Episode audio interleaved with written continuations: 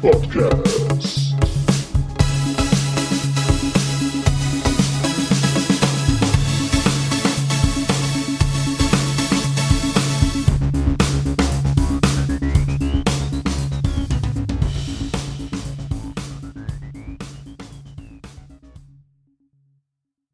Hallo und willkommen zur neuesten Folge vom Battlepod. Heute haben wir einen speziellen Sondergast. Wir haben ja in der letzten Folge schon darauf hingewiesen. Heute ist Michael Mingers von Ulysses bei uns. Hallo Michael. Guten Abend. Und dann ist natürlich dabei der Onai. Hallo Onai. Konnichiwa. Dann haben wir unseren Mann aus Österreich. Hallo Hoshi. Grüezi. Und der Mann, der ganz in der Nähe von mir wohnt. Hallo Story. Guten Abend. So, und wir haben viele Fragen von euch bekommen, die wir mit äh, Michael klären sollen. Ähm, bevor wir dazu kommen, Michael, erst einmal, ähm, erzähl doch mal, wie ist denn der aktuelle Stand? Wie ist es dazu gekommen? Was kannst du sagen? Was möchtest du sagen? Ja, was kann ich dazu sagen? Äh, bei uns wurde kurz nach der Spielmesse kam eine E-Mail an und die uns darüber informiert hat, dass Catalyst gerne die Lizenz auslaufen lassen würde.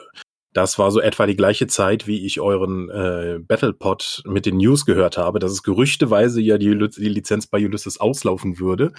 Ähm, hat mich ein bisschen überrascht, aber äh, offensichtlich wurde das schon auf der Spielmesse oder auch außerhalb äh, der, der ähm, Verlagsebene dann auch schon diskutiert. Ja, und dann haben wir dann eben gesagt, so ja, okay, ein bisschen ein paar E-Mails hin und her. Und äh, ja, jetzt wird Ende April wird dann die Battletech-Lizenz in Deutschland Ulysses verlassen. Das heißt auch, dass alle physischen wie digitalen Produkte ab dem Zeitpunkt dann nicht mehr verkauft werden dürfen. Und äh, wir hoffen, also sowohl als äh, Firma wie auch als Battletech-Fans, dass dann ähm, zu diesem Zeitpunkt schon ein neuer Lizenzpartner von Catalyst gefunden wurde, damit wir mit denen dann noch darüber diskutieren können, diese E-Books dann eben wieder zumindestens die Romane dann auch über eine Sublizenz bei denen dann wieder in Deutschland veröffentlichen zu können. Sublizenz heißt also, ihr würdet die weiter gern produzieren wollen und dann sozusagen in Auftrag von einem potenziell neuen Lizenznehmer dann vertreiben. Nicht unbedingt mal, dass wir die weiter produzieren wollen. Das wäre natürlich auch äh, toll, wenn wir zumindest jetzt auch die angefangene Eridiani-Reihe oder auch die Kellhounds zu Ende führen dürften. Mhm. Ähm, aber auch, ähm, es sind ja Dutzende von Battletech-E-Books aus der Heine-Zeit und auch von Ulysses und von FanPro von uns in digitaler Form veröffentlicht worden. Und die dürfen halt rein rechtlich, wenn der Vertrag ausgelaufen ist, nicht mehr angeboten werden. Die sind also nicht mehr im Markt. Und das wäre halt schade. Nicht nur, äh, weil eben dieses Battletech-Material dann eben verloren geht und Leute, die daran Interesse hätten, dann keinen Zugriff mehr drauf haben, gerade auf die alten Romane, die Grey Dead-Trilogie, Blut der Gerinsky-Trilogie und so etwas, die ja sehr fundamental und wichtig für die ähm, für die Battletecher sind, sondern auch, weil ähm, gerade von den neueren E-Books wir teilweise noch nicht unsere Grundinvestition da wieder haben, die wir natürlich gerne auch rekapitulisieren würden ähm, und äh, die ja in der kurzen Zeit jetzt zum Beispiel bei den Calhounds noch nicht unbedingt wieder drin ist. Nee, klar, verständlicherweise.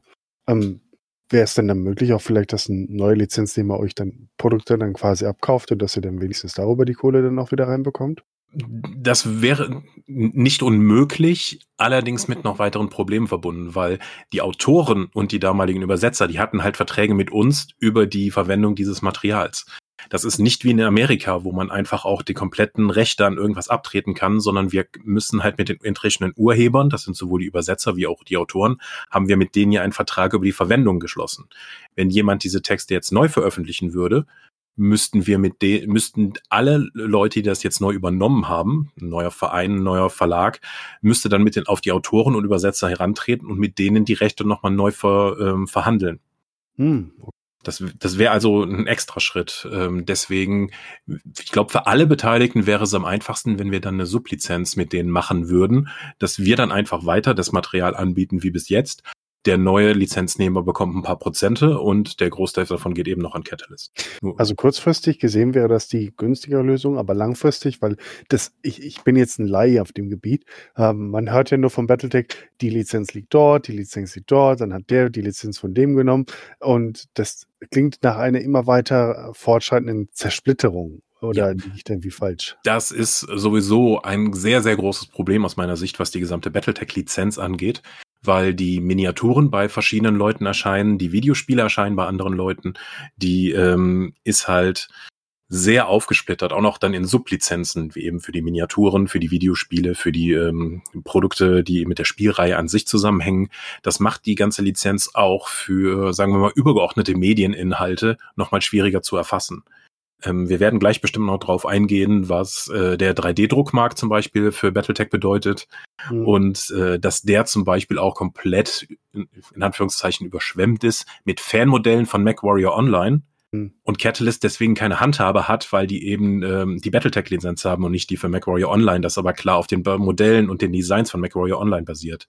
Wir ah. hatten es damals auch mal, dass wir zum Beispiel für einen Roman, ähm, Thunder Rock, dann eben auf dem Cover hatte der Künstler dann einfach nach dem Centurion geschaut und hatte den dann den Centurion von MacWarrior Online genommen als Vorlage und hatte den auf das Cover gezeichnet. Catalyst mhm. hat das dann abgelehnt, weil das, weil sie nicht die Rechte an diesem Design haben. Deswegen musste unser Coverkünstler dann nochmal den klassischen Centurion auf das Cover malen und den entsprechend abändern, weil der von MacWarrior Online nicht genutzt werden durfte. Das, das ist ein interessanter Punkt, weil ich glaube, das ist den meisten meisten normalen Battletech-Fans einfach gar nicht so bewusst. Die sagen sich, wieso ist doch alles Battletech?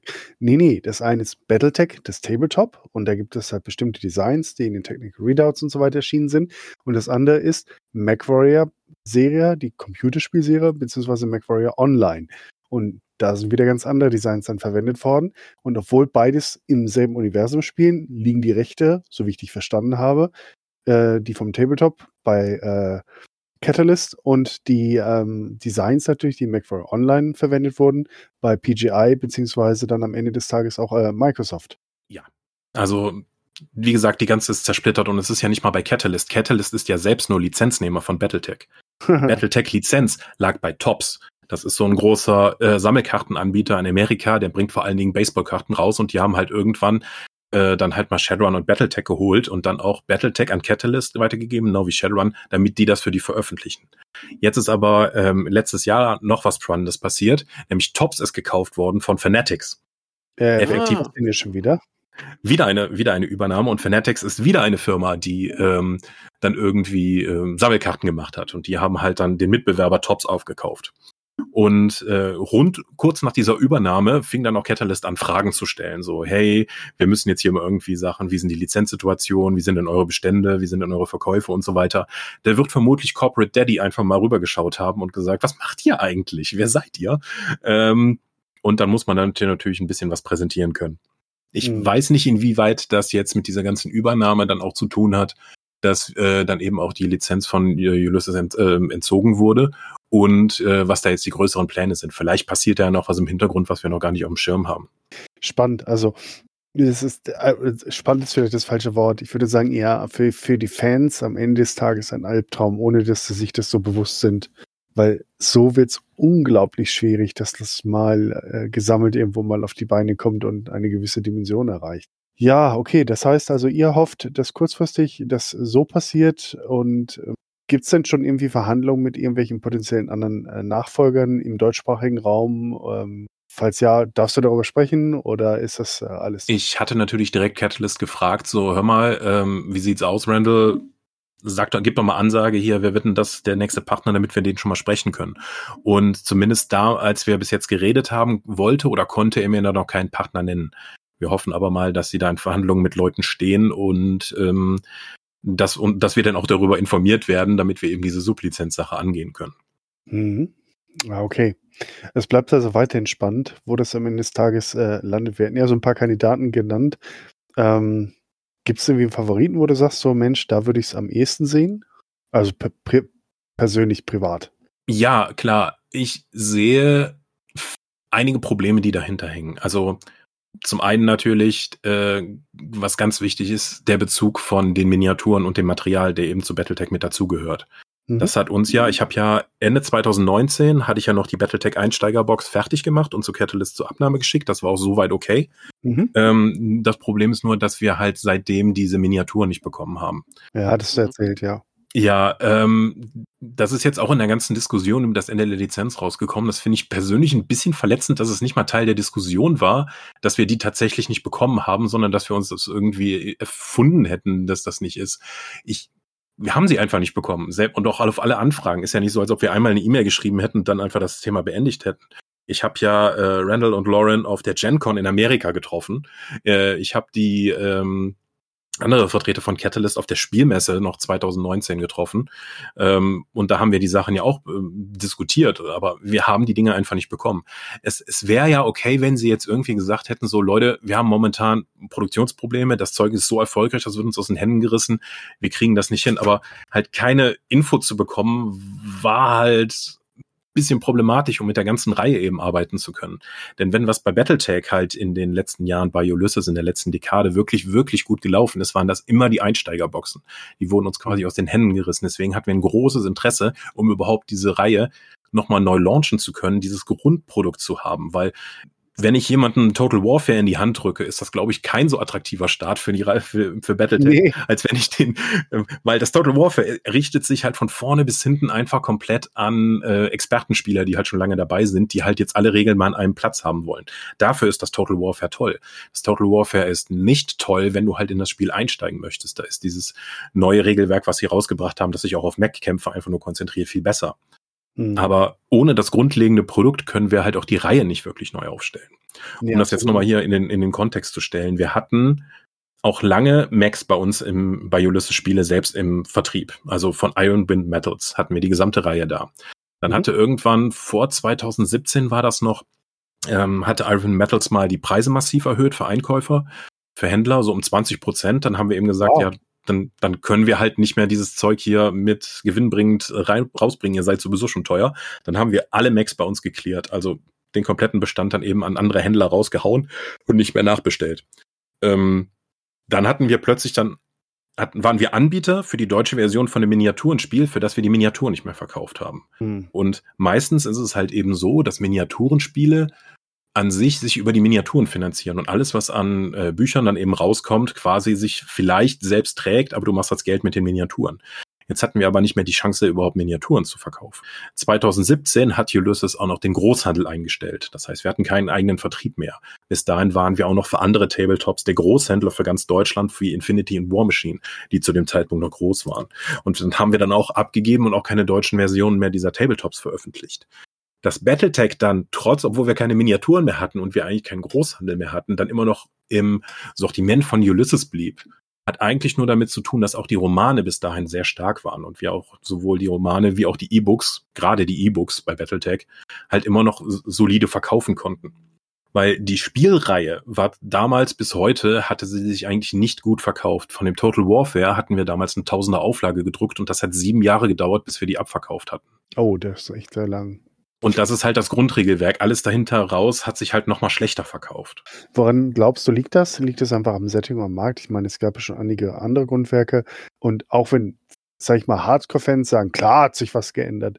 Wenn ich jetzt mal die Dinge nebeneinander lege, so sage ich auch für den Durchschnittsfan, sind die Regeln jetzt nicht so unterschiedlich. Ich glaube, da hatten, haben andere Spielsysteme wie Warhammer, 40k deutlich andere Iterationen erlebt. Ähm, um ja, halt auf, auf jeden Fall. Sehr stark sogar. Ähm, Battletech ist sowieso ein schwierig zu verkaufendes Spiel, glaube ich, weil äh, bei einem anderen Tabletop kann ich sagen, so, hey, ich spiele die Orks äh, in der und dem Spiel bei der und der Edition. Wenn ich zu Battletech komme, dann äh, frage ich, hey, ich spiele Marek. Ja, in welcher Zeitlinie? Ja, und, aber eigentlich, was für Max hast du denn da? Eigentlich ist ja alles beliebig fast, weil du kannst ja aufstellen, was du möchtest vieles von dem, was bei Battletech eben ist, und weil du keine richtigen Fraktionen an sich spielst, ja, es gibt die Einheitenlisten und sowas, aber einfach die Verkaufbarkeit mit, das ist jetzt hier, das sind Steiner-Einheiten, das sind Davian-Einheiten, das sind Liao-Einheiten in der und der Zeitlinie, ist halt einfach nicht so gegeben. Battletech funktioniert vom vertrieblichen Aufbau her viel mehr wie ein historisches Kriegsspiel mit mhm. äh, nicht balancierten Szenarien, wo du auch erstmal dann einen großen narrativen Ansatz dahinter hast. Und äh, Battletech ist, sagen wir mal vorsichtig, ein entschleunigtes Spiel. Bei dem, bei dem letzten Match, äh, das wir das eben gemacht man, haben. Das, das, das muss man erklären. Entschleunigtes Spiel, weil die, die Spielepartien so lange dauern? Ja, also wir hatten nach dem letzten Tabletop-Abend, haben wir uns noch zusammengesetzt und haben gesagt, so, ja komm, machen wir hier nochmal so eine so zum, zum Runterkommen noch eine Portion, Portion Battletech. Und äh, ich habe dann Fotos gemacht von der ersten Spielrunde und dann von der Spielrunde nach anderthalb Stunden und jeder hatte einen Mac gespielt und es standen halt immer noch alle vier Macs so nur so ein paar Felder voneinander entfernt. Ähm, das dauert halt ein bisschen. Das ist schon ganz anders. Das ist, Battletech funktioniert sowohl mechanisch wie auch vom gesamten Vertriebsaufbau halt sehr viel anders als das, was sonst im Markt ist. Ich kann anderen Leuten halt, wie gesagt, äh, so eine, so eine Org-Box verkaufen, dann wissen die, die spielen Orks. Wenn ich jetzt aber so ein paar Macs verkaufe, dann können die ja theoretisch überall eingesetzt werden. Ähm, ein anderes Problem, das hat, aber, das hat Catalyst inzwischen sehr viel besser gelöst, also äh, mit den, mit den Plastik-Macs, ja. war einfach, du gehst in den Laden und fragst dann, ja, ich hätte gern Atlas, ja, welchen? Ja, dann gibt's dann da sieben Blister von mit Atlassen und äh, die haben, sind alle unterschiedlich groß sind und alle unterschiedliche Konfigurationen, aber da musst du halt schon sehr, sehr tief im System durch sein, äh, drin sein, um das überhaupt durchsteigen zu können. Und das macht halt den Verkauf um Point of Sale im Laden sehr viel schwieriger. Hm. Das zusammen mit der, äh, also das macht es halt gar nicht so einfach, dieses Spiel halt so rauszubringen. Deswegen finde ich es ganz interessant, dass Catalyst eben, nachdem sie sich lange dagegen gewehrt haben, dann angefangen haben, diesen Kickstarter, Kickstarter auch zu machen. Weil damit umgehen sie tatsächlich ein paar Probleme. Gerade im amerikanischen Markt ist die gesamte Vertriebssituation sehr schwierig für diese, für diese Hobbyspiele. Viele von den Großhändlern, die es da gibt, die listen entweder deine Sachen nicht oder erst sehr spät oder wird als Ulysses zum Beispiel kann ich sagen, dass einige Sachen, die wir an unseren amerikanischen Großhändler geschickt haben, in deren Händler-Newsletter erst drei bis vier Monate, nachdem das bei denen angekommen ist, dann erstmal aufgenommen haben, um die an die Händler rausverkaufen zu können. Mhm. Das, wird das wird vermutlich auch anderen so gehen und damit auch Catalyst. Das heißt, sie haben sowieso schon Probleme in Amerika, Hobbyprodukte über den über Großhandel ähm, in die Läden zu bekommen. Da macht es natürlich viel mehr Sinn, so die, sozusagen den Zwischenhändler auszuschalten und äh, direkt an den Endkunden zu verkaufen. Neben diesen Vertriebsproblemen gibt's ja dann auch noch, dass du einfach viel mehr von der Knete dann bei dir kleben bleibt. Ist denn dieses, dieses äh, Ladengeschäft, hat das denn noch eine große Bedeutung in dem Bereich, gerade in den USA? Ich hätte jetzt mal auch erwartet, dass Online-Shopping, was ja quasi in den USA geboren wurde und mit den ganzen Kickstartern äh, das Thema wahnsinnig an äh, Bedeutung verloren hat in den letzten Jahren. Ich lese ja ab und zu auch mal in den Foren oder in den Facebook-Gruppen, dass Leute schreiben so, hey, ich will Battletech spielen, aber in meiner Umgebung gibt es da überhaupt keine Läden mehr, die sind alle weg. Ne? Also mhm. von daher, ist das denn überhaupt noch so stark oder ähm, in Amerika gibt es zumindest eine sehr viel stärkere Kultur davon, vor Ort zu spielen. Da gibt es ja auch, dass Rollenspielrunden eigentlich im Laden stattfinden und die meisten, viele von diesen Läden sind auch groß genug, um das eben zu ermöglichen. Die haben dedizierte Spielebereiche und dann auch, wo du Tische mieten kannst und wo dann auch Getränke und Essen verkauft wird direkt im Laden. Das ist in Deutschland eher ungewöhnlich. Ähm, ich kann ja aber auch nicht direkt sagen, wie relevant der Point of Sale für die Händler, also wie, wie relevant noch Händler für den Gesamt sind. Aber spätestens der Erfolg der Kickstarter wird nochmal gezeigt haben, dass es einfach viel besser ist, äh, direkt an den Kunden zu verkaufen, mhm. um eben diesen, diese ganzen Probleme, die mit dem Zwischenhandel dazu da bleiben, dann eben zu umgehen und auch äh, mal eben mehr, mehr zu holen. Denn wenn die jetzt den, im Großhandel alle Sachen von 50 Prozent des Listenpreises dann eben an den Händler verkaufen, du über, Cat, äh, du über Kickstarter aber dann 70 bis 80 Prozent bei dir kleben bleiben, je nachdem, wie viel die Portale dann noch nehmen, dann lohnt sich das ja auch schon. Wenn Absolut. du jetzt auch siehst, den ersten Kickstarter, der hat ja eine unfassbare Summe da zusammenbekommen. Diese Summe sieht super beeindruckend aus von mehreren Millionen äh, Dollar, die da eben steht. Ich habe mhm. mir den Kickstarter aber angeschaut und mir gedacht so, hm, ja klar, die, diese Summe ist sehr beeindruckend, aber wenn ich all meine Produkte der nächsten zwei Jahre auf einen Schlag an meinen Endkunden verkaufen würde, anstatt über den Handel und nach und nach, dann würde da auch eine große Summe bei rauskommen. Hm. Hm. Das heißt aber, mit solchen Kickstartern machen sie euch natürlich auch oder haben sie euch das Geschäft kaputt gemacht. Selbst wenn ihr Figuren gehabt hättet zu dem Zeitpunkt, wäre wahrscheinlich dann die Nachfrage im Vergleich nicht so groß gewesen, weil der Bedarf natürlich erstmal durch Kickstarter gedeckt gewesen Eben. wäre. Siehst Völlig du da auch eine, eine Strategie halt dann äh, von, von Catalyst, dass Catalyst quasi bewusst auch diese Sachen zurückgehalten hat, weil sie sagten, okay, so können wir jetzt auch erstmal einen Bedarf schaffen, der so ein Druck. Glaube ich nicht. Also es gibt ja immer die Grundlage von, ähm, nehme nicht an, dass etwas aus Bösartigkeit passiert, wenn irgendwie jemand einfach nur einen Fehler gemacht hat. Ist ja auch nicht bösartig, ja. ist ein Geschäftsmodell. Also wenn ich, wenn ja, aber es kann ja auch bösartige Geschäftsmodelle, die eben dann äh, deinen Partner irgendwie dann versuchen zu hintergehen. Das möchte ich denen gar nicht unterstellen. Es kann auch einfach sein, dass sie damals unsere Bestellmail, äh, als, als sie mir das Angebot unterbreitet haben, einfach dann verloren haben oder es ist irgendwo zwischengegangen oder ich kümmere mich gerade drum, dann kommt jemand rein und es ist was ganz Schlimmes passiert und dann muss ich mich da zuerst dran kümmern und es ist runtergefallen. Warum dann auf die nächsten E-Mails und die Rückfragen da nicht mehr reagiert wurde, ist dann die Frage. Aber ich glaube nicht, dass das aus Bösartigkeit passiert ist tatsächlich. Beziehungsweise dass das als Modell ist. Aber wenn ich halt so anschaue, der erste Kickstarter, da wurden, haben ja uns ja auch die Fans geschrieben, so, sag mal, seid ihr bescheuert, guck mal, wie das Ding durch die Decke geht. Warum macht ihr da nicht mit? Warum ist Battletech jetzt nicht so groß? Äh, hier 380 Kunden aus Deutschland. Warum, ihr seht doch, dass der Bedarf da ist. Und ich habe auf meine Verkäufe geschaut und gedacht, ja geil, das heißt, alle Leute, die in Battle, die in den letzten drei Jahren in Deutschland Battletech gekauft haben, sind jetzt schon in diesem Kickstarter dabei. Was soll ich denen denn noch on top verkaufen? Einen zweiten Atlas. Weißt Ja, du, genau. Weil Ja, die, weil die im Laden oder sonst wo außerhalb des Kickstarters halt nicht an ihre Plastikmodelle kommen, sollen wir die bitte beschaffen, die wir auch nicht kriegen. Ich habe eben noch mal nachgeschaut. Der Clan Invasion Kickstarter hatte 639 Leute aus Deutschland, die da Mhm. mitgemacht haben. Wie eben gesagt, wir haben sieben Jahre gebraucht, um 1000 Total Warfares zu verkaufen. Ja, also wir, wir haben ja einmal schon ge- gerade festgestellt, es gibt ja schon viele andere Companions, äh, Companion äh, und Regelwerke, die auch noch gut funktionieren. Dann, das habe ich ja auch schon öfter gesagt, viele Fans kaufen natürlich dann auch, weil der Release früher ist, dann gleich in den USA oder kaufen sich die englischen Mhm. Werke. Ich habe es halt festgestellt für mich, ähm, einfach, äh, dass dann sonst Begrifflichkeiten verwendet werden, die dann querreferenziert werden. Und wenn du dann so einen wilden Mix aus Deutsch und Englisch hast, das ist echt anstrengend, wenn du damit dann also ein komplexes Spielsystem machen willst. Also bin Ja. ich tatsächlich in den letzten Jahren übergegangen, hauptsächlich mir die englischen zu kaufen. Kann Ah, ich total verstehen, auch weil die deutschen Regelwerke eben nicht nachkommen, weil wir eben gesehen haben, dass eigentlich auch die Nachfrage nicht da war. genau. Ähm, das ist natürlich ein Teufelskreis, der sich daraus ergibt. Allerdings wissen wir auch, dass ähm, halt die meisten Tabletops, die keine deutsche Version haben, es sich halt immer noch mal schwerer tun dann im Markt, äh, weil halt viele Leute, das kann jetzt aber außerhalb von BattleTech trifft das vor allen Dingen die klassische Tabletop-Szene. Ähm, ja, da gibt's immer wieder Leute, äh, gerade so im Profibereich, die dann äh, sozusagen, was heißt Profibereich, die eher äh, ernstzunehmenden Spieler, die das wirklich als hartes Hobby genau dieses eine Spiel dann betreiben, die wehren sich ja stellenweise sogar gegen die deutschen Sachen aus den gleichen Begriffen, äh, aus den gleichen Begrifflichkeiten, die du auch gerade genannt hast, weil sie eben nicht wollen, dass sich deutsche Begriffe neben den englischen etablieren und sie dann eben ein zweites Glossar lernen müssen, um dieses Spiel betreiben zu können, dann vor Ort im Laden. Für viele Leute ist es aber dann Teil des, äh, die, die nicht so tief einsteigen wollen und das wirklich ernst nehmen, ähm, dann eben zu sagen, ja, ich möchte das aber eigentlich nur abends ein bisschen auf Deutsch lesen und dann eben Spaß mit diesem Spiel haben und dafür werde ich jetzt nicht hier auf Englisch dick einsteigen. Ähm, es, es freut mich total, dass äh, Battletech auch in Deutschland jetzt wieder so viel Anlauf bekommt. Aber ähm, wie gesagt, der Markt ist eigentlich mit dem, was Catalyst da vor allen Dingen gerade schon macht, gesättigt.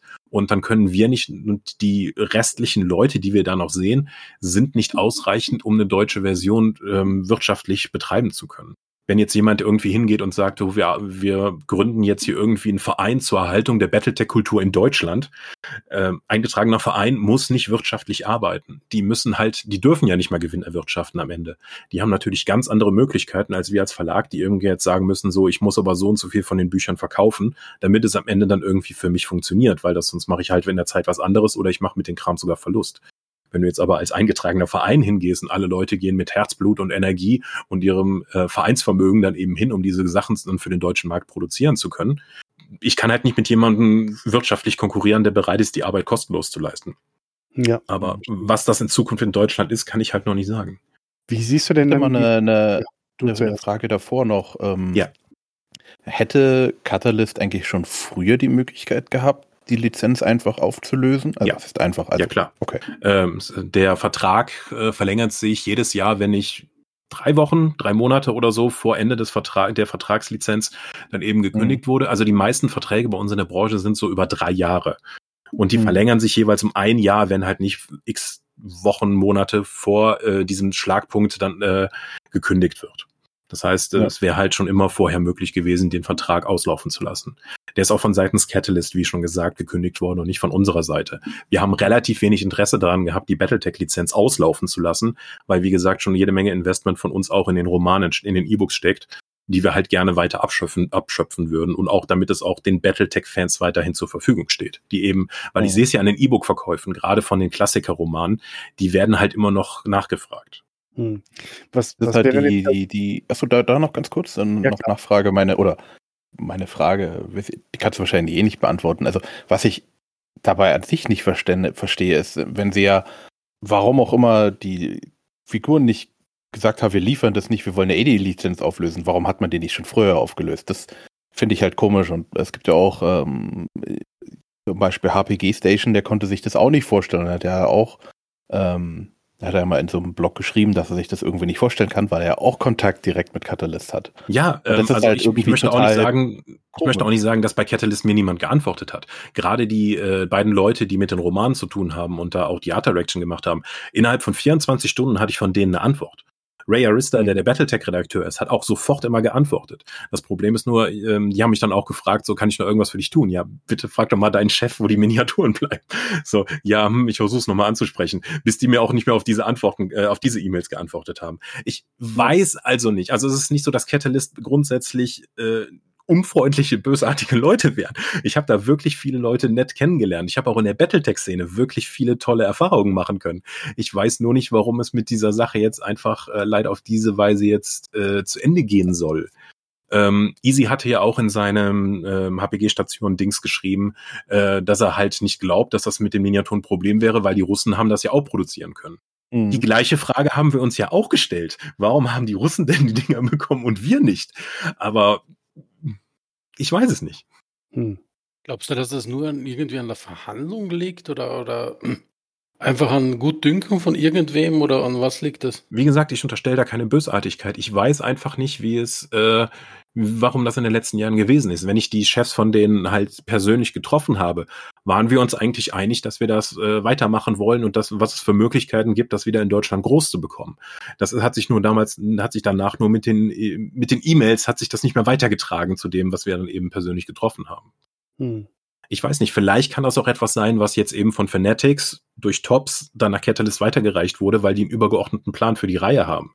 Ich kann es einfach nicht sagen. Ich bin ja einfach auch nur Lizenznehmer von einem Lizenznehmer. Ähm, deswegen kann, stecke ich da nicht so tief drin. Glaubst du auch, dass es vielleicht eine, irgendwas zu tun hatte mit, also jetzt, dass es jetzt nicht verlängert wurde mit den Äußerungen auf der, ich glaube, auf der Redcon war das von eurer Seite aus. Ja. Ja, äh, da hatte mein Chef ja in seiner Präsentation äh, mehrere Reihen auf Eis gelegt, darunter auch Battletech. Ähm, es kann sein. Also wie gesagt, das wurde nicht als Grund genannt, aber ähm, effektiv hat sich für Battletech ja nichts geändert. Wir haben ja seit 2000, wir haben ja mehrere Jahre nichts für die Reihe außerhalb von Romanen veröffentlicht. Ja, Mhm. wenn mein Chef sich jetzt hinstellt und sagt so, ja, wir werden das jetzt auch öffentlich, äh, wir machen das jetzt mal öffentlich, dass wir die nächst wegen der Redu Personalreduzierung bei unserem Verlag können wir jetzt erstmal die nächsten paar Monate, mindestens ein halbes Jahr, nichts mehr an der Spielreihe überhaupt arbeiten. Das ändert ja nichts daran, dass die letzten drei Jahre dann auch nichts für die Spielreihe erschienen ist. Ja, null minus null ist null. ne? Ja, also wenn, dann kann es ja vielleicht nur ein Katalysator gewesen sein für diese Entscheidung, wenn das nochmal so öffentlich kundgetan wurde, ähm, dass Wann- einfach den Leuten dann nochmal vor, vor Augen geführt wurde, ja Moment, was haben die eigentlich in den letzten drei Jahren veröffentlicht? Kann sein, dass das nochmal als Grund genommen wurde, dass dann auch Fans sich beschwert hätten, weil das eben so öffentlich war und so klar. Ja, also für mich war es auf jeden Fall ein PR-GAU zu dem Zeitpunkt. Also das ist, auch wenn es dem, das ist immer so eine Sache. Fakten, wie du sagst, mögen so sein, aber ist immer eine Frage auch, wie man es äußert und das kam sehr, sehr schlecht in der Community an. Und vielleicht hat es da wirklich auch den einen oder anderen gegeben, der einen Draht äh, in Richtung USA hat, der das dann auch mal natürlich dann sehr schnell gespiegelt hat. Ja, kann sein. Brandbeschleuniger, ne? Aber ich glaube, langfristig gesehen, ich, sag mal, die, die, die Tatsache, dass ihr schon vor einigen Jahren äh, eine Grundbox machen wolltet, dass ihr immer wieder Figuren nachgefragt habt und da nichts kam, das ist eigentlich schon so der, der Abgesang gewesen. Jein, also das fing ja noch eigentlich früher an. Äh, ihr werdet ja vielleicht mitbekommen haben, wir hatten ja mal eine eigene Clan-Invasions-Einsteigerbox gemacht. Hm, Habe ich jetzt nicht so im Kopf, aber ja, okay. Also nachdem die letzte Einsteigerbox davor, die große quadratische, eben ausverkauft war ähm, und wir keine Miniaturen mehr bekommen haben, haben wir quasi mehr oder weniger so eine Notlösungsbox gebaut. Ah, die mit diesen Pappfiguren, ne? Äh, mit den Pappaufstellern und mit den alten Citytech Plastic Max. Noch ja, aus ja, äh, ja, ja. Fasertagen, weil davon hatten wir noch eine Palette aus äh, von ähm, von Fanpro noch im Lager. Und dann Ja. haben wir quasi dieses Frankenstein-Monster da gebaut mit den erinnere alten äh, Regeln, mit eigenen Szenarien. Da sind die da übrigens auch zwei neue Mat äh, ähm, Karten. Das waren die ersten neuen Karten für Battletech seit über einer Dekade, die rausgekommen sind. Die hatten wir dann eben in Auftrag gegeben und mit in die Box gepackt. Da waren eigene Würfel davon drin, damit wir einfach wieder ein Einsteigerprodukt hatten, weil wir sonst nichts bekommen haben. Da haben wir das einfach selbst gebaut und von Catalyst dann freigeben lassen.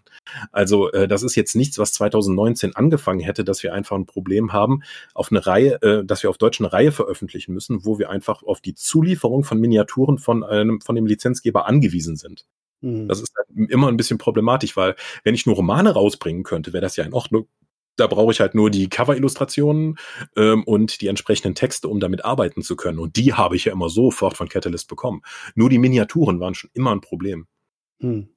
Gab es da überhaupt eine Reaktion mal darauf, dass ihr so eine, so eine, sag ich mal, durchaus kreative Notlösung da gemacht habt? Oder wurde das einfach. Ja, Leute waren sauer, weil die Macs nicht toll waren. Nee, das klar, das ist aus deutscher Seite. Ich meine jetzt eher aus der USA-Seite. Oder wurde Nö, nö das Ja. wurde ja freigegeben. Also, äh, wenn Okay. Catalyst damit ein Problem gehabt hätte, hätten die uns ja das Produkt nicht freigegeben. Nee, okay. Dann hätte es nicht erscheinen können. Ja, die Macs waren, also ich erinnere mich, ich habe ja die Citybox auch hier aus den 90ern. Ich war damals schon enttäuscht. Also die, die Dinger, die habe ich, glaube ich, nie verwendet. Ich habe einen, einen Orion, habe ich davon mal äh, meiner Tochter zum Bemalen in die Hand Ach so, okay. sie noch klein war. Ja.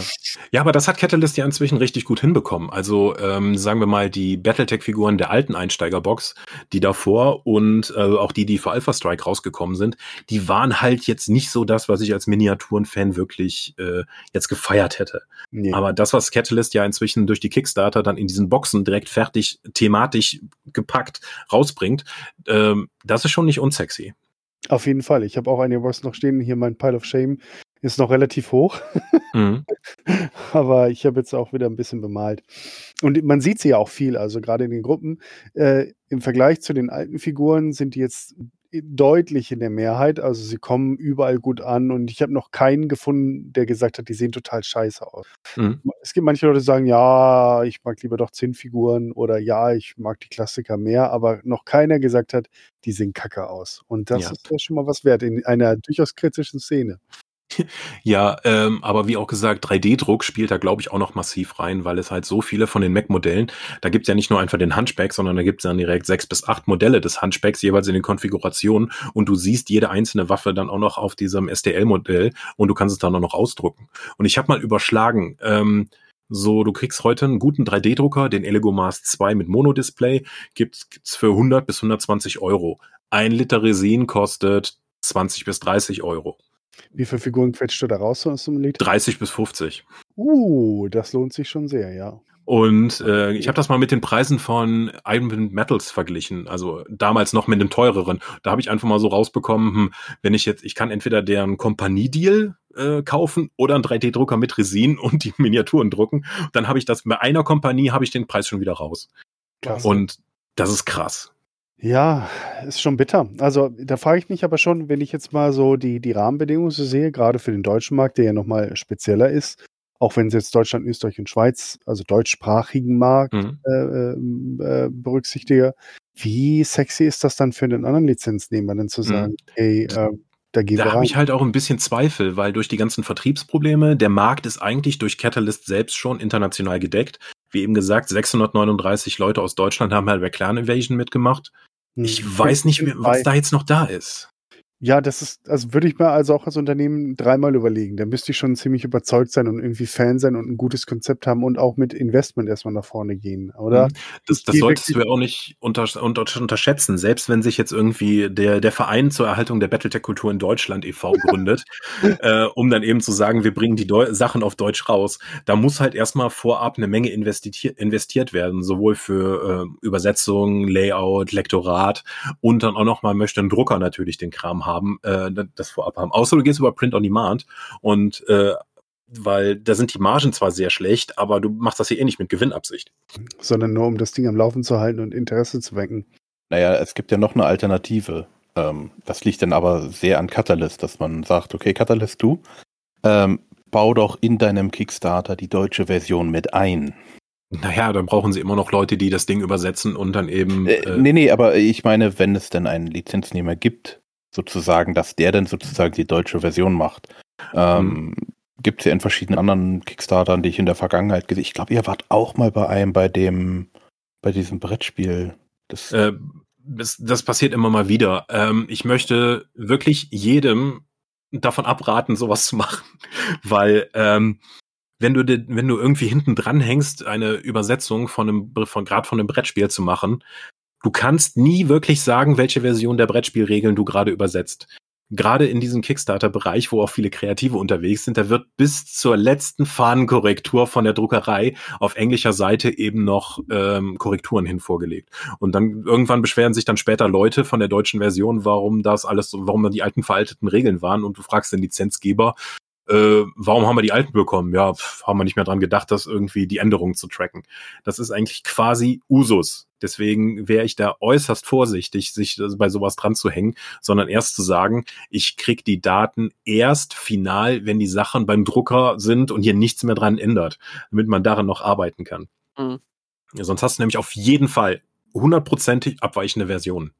Okay, ist schon mal gut zu wissen. Nicht, dass ich das jetzt vorhätte, aber äh, Es, es bereitet immer nur Schmerzen, weil du ähm, Mhm. auch von Seiten des Lizenzgebers, der das dann eben koordinieren muss, du musst jede Änderung, die irgendwie getrackt, äh, irgendwie dann irgendwie tracken und nochmal andere dann wieder zurückstreuen.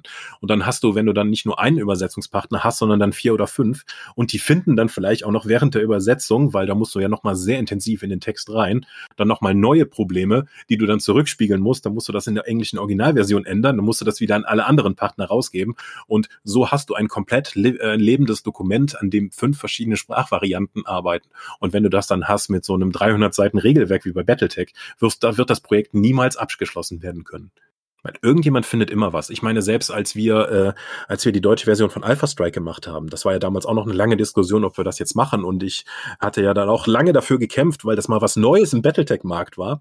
Und da Mhm. haben wir auch tausend von produzieren lassen und die haben sich tatsächlich auch, weil es was Neues war und wir relativ nah an der englischen Fassung waren, ein ganzes Stück besser verkauft als Total Warfare. Ja, aber da musste ich auch, davon. ja, musste ich aber auch mit Engelszunge auf meinen Chef einreden und dann auch sowas anbieten wie, ja, ich mache das Layout in meiner Freizeit, damit wir uns da zumindest die Kosten reduzieren können, damit wir eher in der Gewinnzone sind, wenn wir die Sachen abverkaufen. Mhm. Wa- Sag mal, Michael, was würdest du jetzt jemand sagen, der in Deutschland sagt oder davon träumt, dass Battletech jetzt äh, in Deutschland deutlich bessere Chancen hat, nach dem Motto, jetzt ist es bei Jürgen lässt es weg, jetzt kann es äh, jemand anders übernehmen und jetzt wird es äh, ganz toll. Weil solche Ja. Leute gibt es und die hegen Mhm. wirklich diese Hoffnung, berechtigt oder unberechtigt. Was würdest du dieser Person sagen? Ähm, also, was ich immer ganz wichtig finde zu unterscheiden, ist zwischen Community und Markt. Das ist etwas, was die Community oftmals nicht im Blick hat. Die sagen dann eben so, ja, aber das Spiel ist doch momentan auf dem Discord ist hier die Hölle los, aber ich hau auf die Verkaufszahlen und sage, ja, alle 20 Leute, die das in Deutschland interessiert, sind bei euch aktiv. Ähm, deswegen, ich habe keinen Zweifel, dass Battletech inzwischen wirklich groß ist. Ich war vorletztes Wochenende auf der Szenario, da habe ich auch mit verschiedenen Leuten über Battletech geredet und äh, verschiedene Händler haben auch gesagt, so ja, klar, äh, Battletech läuft bei uns wieder richtig gut. Das freut mich total, aber ähm, wir als Lizenznehmer nur mit den deutschen Büchern konnten davon zumindest nicht profitieren. Vielleicht war unser Vertriebskonzept nicht gut genug, vielleicht äh, waren wir einfach nicht nah genug dran, vielleicht hat war die Kommunikation mit Catalyst nicht ausreichend, dass wir das eben dann auch, dass die deutsche Version vernünftig kommuniziert wurde. Ähm, ich glaube, dass Battletech durch die eben genannten Sachen auch in Deutschland durchaus einen schwierigen Stand hat. Eine deutsche Version davon. Und Mhm. man sollte auch nicht unterschätzen, wie viel Arbeit hinter diesem ganzen Kram steht. Viele Leute werden ja ähm, klar schon mal an so einem Fanprojekt gearbeitet haben und das ist ja schon eine Menge Arbeit. Aber so ein 300 Seiten Regelwerk koordiniert zu übersetzen und rauszubringen, ist nicht unmöglich, aber ähm, da sollte man halt schon, da muss man halt schon ein paar Wochen Arbeit investieren. Das ist nichts, was irgendwie jetzt abends nach Feierabend noch sauber äh, produziert werden kann. Außer jemand ist wirklich, wirklich gut. Einen dicken Respekt dafür, wenn das jemand hinbekommt. Aber wie gesagt, die Wirtschaftlichkeit von Battletech in Deutschland, wenn es nur um die deutschen Publikationen geht, halte ich für durchaus ein herausforderndes Thema. Hm. Ich würde sogar sagen, dass es nicht nur auf Battletech bezogen. Wir hatten es ja gerade auch gesagt, ähm, mit diesen verschiedenen ähm, ja, Begriffen. Ne? äh, LRMs sage ich da nur oder SRMs, ne? Ja, das ist auch so eine Sache. Ne? Wir haben jetzt, äh, wie viele Jahre ist Battletech in Deutschland? 40 Jahre unterwegs? Gefühlt. Ja, kommt gut hin. Ne? Ähm, das Spiel hat einfach damit angefangen, Also dass die Assault Max einfach überschwer genannt wurden. Ne? Äh, oder plötzlich gibt's aber dann in der Battletech Timeline gibt's dann Max, die mehr als 100 Tonnen wiegen und das sind die Super Heavy Tanks. Wäre überschwer, nicht eine super Übersetzung für Super Heavy. Ähm, das ist einfach, deswegen sind ja vor einer Weile, haben die auch schon angefangen, dass alle Mac-Namen und Einheitennamen einfach im Englischen bleiben. Mhm. was total hilfreich ist, wenn du die Marke halt international etablieren möchtest, weil sonst musst du alle Begriffe doppelt und dreifach lernen. aber auch so Kram wie, dass der, nehmen wir zum Beispiel mal die Laser, die sind von Light Laser, Medium Laser und Large Laser, sind halt einfach der leichte, der mittelschwere und der schwere. Wie ist man irgendwie in der Übersetzung von Volumen auf Gewicht gekommen? Mhm. Aber das Mhm. ist etwas, was seit 40 Jahren eben etabliert ist. Auch wenn später dann halt in der Battletech-Lore der Heavy Laser plötzlich noch dazukommt. Und du stehst in der Übersetzung da und denkst dir, verdammt, der Begriff ist schon belegt. Das sind alles Sachen, die man retroaktiv, wenn man jetzt nochmal neu rangeht, würde man das dann korrekt übersetzen? Oder sagst du einfach, wir haben eine 40-jährige Übersetzungstradition davon, wo das so und so gemacht wurde und alles andere führt halt noch zu Problemen. Mal abgesehen von so Kram, dass, äh, dass im Deutschen S äh, und L-Laser halt einfach mal komplett getauscht ist Ja. ähm, gegenüber dem Original, was halt, glaube ich, immer wieder zu Verwirrungen führt, ob das jetzt ein schwerer oder ein Small Laser ist oder ein Large Mhm. Laser oder ein leichter Laser, weil das ist halt genau getauscht. Ähm, Ich glaube, den Übersetzern, die fanden damals kleiner Laser, mittelgroßer Laser und großer Laser. Das fanden sie einfach doof. Und dann haben sie gesagt, machen wir doch leicht, mittel und äh, äh, mhm. ja, schwer. Mhm. Ja. Es ist halt effektiv, also praktisch gesehen ist das eine falsche Übersetzung, die aber so in uns allen drin ist, weil das halt seit 40 Jahren oder so halt Battletech ist, dass es ganz schwierig ist, da jetzt nochmal Änderungen vorzunehmen. Und zudem gibt es einfach auch hunderte von Publikationen, wo die Begriffe halt so genannt sind. Ich glaube, das kannst du nicht mehr verändern. Da bist du auf dem äh, ja, One-Way-Ticket. Hm. Das, das kann nur noch die eine Richtung gehen.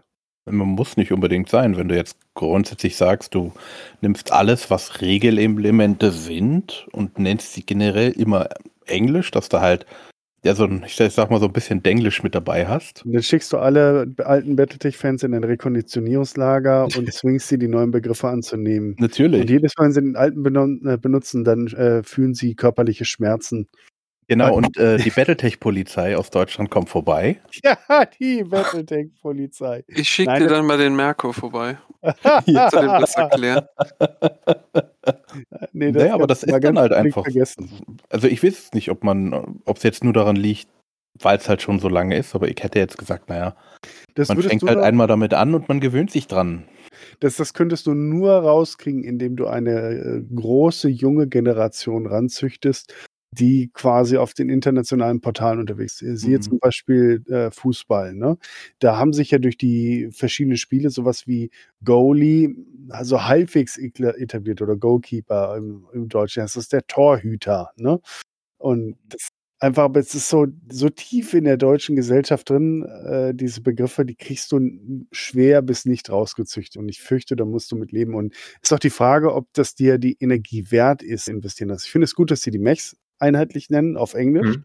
weil die wurden auch immer schon lustig gemischt. Ich, es gab einige englische Begriffe, die deutsch ausgesprochen wurden oder so. Das war auch mal ganz lustig. Es gab ja auch Panzer und Mechs, die halt äh, deutsche, in Anführungszeichen, Namen bekommen Genau, von haben. Lückner, genau. Ja. Oder lustig, deutsche Begriffe, deutsche Übersetzungen, die englisch ausgesprochen werden. Wie oft habe ich den Begriff PPK gehört? Mhm. Mhm. Ja, schön. Mhm. Ja, Pipi, sofort. PPK. Eindeutig. Ja gut, aber dann müssen wir ja doch Clan-Methoden anwenden und züchten. Ja, genau. Hm. Austauschen. Mhm. Wahnsinn. Ja, wie ist das jetzt für dich, Michael? Ich meine, du hast jetzt ja doch ähm, auch über die Jahre insgesamt viel Herzblut in das Thema investiert und auch sicherlich den ein oder anderen Nackenschlag äh, äh, erlitten. Ähm, fürchte mal in den meisten Fällen unverdient. Ähm, und jetzt auf einmal ist das, ist das Ding weg. Fühlst du dich jetzt vielleicht sogar ein bisschen erleichtert oder überwiegt doch die Enttäuschung? Beides. Also, ähm, ich bin froh, dass es ja da eine Entscheidung gibt, weil ich, war ja auch nicht zufrieden damit, weil, weil ich hätte ja gerne diese Box rausgebracht und weiter das Battletech, äh, Battletech als Spielreihe weitergeführt. Aber jetzt gibt es zumindest mal eine Entscheidung äh, und ein dediziertes Enddatum. Zumindest Mhm. für das Spielmaterial. Wenn jetzt irgendwie dann eine Lösung gefunden wird, dass wir dann noch zumindest die Romane weitermachen, würde ich das auch gerne machen. Ähm, aber ja, ich habe über die, über die letzte Dekade halt ganz viele tolle Erfahrungen mit der Battletech-Community finden können. Damals, wo wir gemeinsam auf die FITECon gefahren sind, ähm, auf die erste, und Mhm. äh, wo wir da einfach gemeinsam für diesen karitativen Zweck mit der Battletech-Community zusammenkamen und Battletech gefeiert haben und uns gefeiert haben und äh, insgesamt und diesen karitativen Zweck und gespendet und gesammelt haben. Das war total toll, auch ähm, dass wir halt andere Events hatten und dass uns wir auch viel Unterstützung von der Battletech-Community da bekommen haben. Aber irgendwann ist dann mal so aufgefallen, ich habe mal da so eine Rechnung erstellt, wie viel haben wir eigentlich in unser Support-Team gegeben für, für die Battletech-Runden und was war der Umsatz von Battletech in dem Jahr. Und dann ist dann aufgefallen, dass das so fast deckungsgleich war. Das heißt, die, die Werbungskosten für die Reihe waren fast so hoch wie das, was wir mit der Spielreihe umgesetzt haben. Deswegen Und haben das wir ist dann nicht der Gewinn, ne? Umsatz ist ja, ungleich Gewinn. ja, ja, das ist halt problematisch. Äh, deswegen haben wir dann irgendwann mal aufgehört. Dann kamen dann auch Battletech-Fans auf der Spielmesse dann zu mir und sagen so, was soll denn das hier? Ich kann dir hier vier Leute Battle von Battletech-Fans hinsetzen, die Demo-Runden geben. Da muss ich sagen, ja, das, das will ich aber gar nicht. Weil, weil ähm, ich brauche den Raum für was anderes, was sich äh, so eine Produktreihe, die sich viel schneller dreht als Battletech. Und Leute hinzusetzen und denen einfach zwei Stunden lang eine Demo-Runde zu Battletech zu geben, das macht vielleicht diese Leute dann glücklich. Aber die generieren nicht so viel Umsatz, dass, es, dass ich die Kosten für den Aufwand wieder reinbekomme. Das tut dann auch weh. Ähm, und auch darüber hinaus so viele tolle Erfahrungen, wie ich mit der Battletech-Community hatte. Deswegen gab es aber auch, heißt das ja nicht, dass es auch nicht problematische gab. Ich habe Oh, Leute, die äh, im Verlag angerufen haben, um ihre Vereinsstreitigkeiten äh, von uns regeln zu lassen. Weil dann zwei, zwei Positionen, zwei Leute dann irgendwie gesagt haben, ja, aber ich habe ja das Backing von Ulysses oder das ist ja so und so. Und dann musste ich dann mit beiden irgendwie reden, um dann um, um das irgendwie zu schaffen, dass ich irgendwie dann äh, am Wochenende oder sonst wann dann irgendwie Leute wegen Battletech mal mit mir reden wollten und mich dann über verschiedene Kanäle angeschrieben oder dann angechattet hatten. Äh, da ist halt richtig, richtig viel Herzblut äh, bei Ja. vielen Leuten dabei. Aber das kann halt, wenn man dann enttäuscht wird, direkt auch in Aggression umschlagen. Ja. Und ähm, andere Sachen, die ich auch problematisch finde. Meine Spielleiterin in einer meiner Rollenspielrunden ist auch riesen Battletech-Fan. Aber die hatte halt gesagt, ich möchte in eine Facebook-Gruppe rein, um über Battletech zu sprechen. Und die ist da nicht reingelassen worden mit der Begründung, Frauen spielen kein Battletech. Das muss ein Chat sein oder sonst was. Ah, Und ja, aber das sind halt auch Erfahrungen mit der Battletech-Community, die nicht unproblematisch sind. ja. Da habe ich dann auch gesagt, so, welche Gruppe war das? Ich rede sofort mit denen. Nein, nein, das- ich will da keinen Ärger machen. Aber ähm, nicht cool, Leute. Nee, total cool. Das ist auch für mich unverständlich, ne? Also, ähm, vielleicht lag der Verdacht nahe, dass da nur versucht, sich jemand als Frau reinzumogeln. Es ist, ähm, das, das könnte ich mir als einziges vorstellen, ne? Dass da einfach so, ja, das ist bestimmt keine Frau, da gibt sich nur jemand als Frau aus, um dann da stumm zu machen oder so. Ich nehme mal an, dass das sowas in der Art gewesen wäre, aber äh, einfach unter Generalverdacht stellen, dass, dass Frauen ja kein Battletech spielen oder sich dafür interessieren, fand ich schon hart. Es ist aber auch wirklich super selten. Also die Mhm. Frauen, die wenigen Frauen, die ich kennengelernt habe, die Battle spielen. Also ich brauche, glaube ich, nur eine Hand, maximal zwei und dann auch nicht alle Finger. Das waren nicht viel. Mhm. Ja, das ist insgesamt in der Battletech, äh, in der Tabletop-Szene ja so, wo die äh, weiblichen Spielerinnen zumindest, es gibt ja noch viele andere Hobbybereiche wie Malen oder so, wo, wo man mehr Frauen findet zum Glück. Aber äh, beim Spielen sind wir im niedrigen einstelligen Prozentbereich und ich glaube, bei Battletech ist das noch mal krass.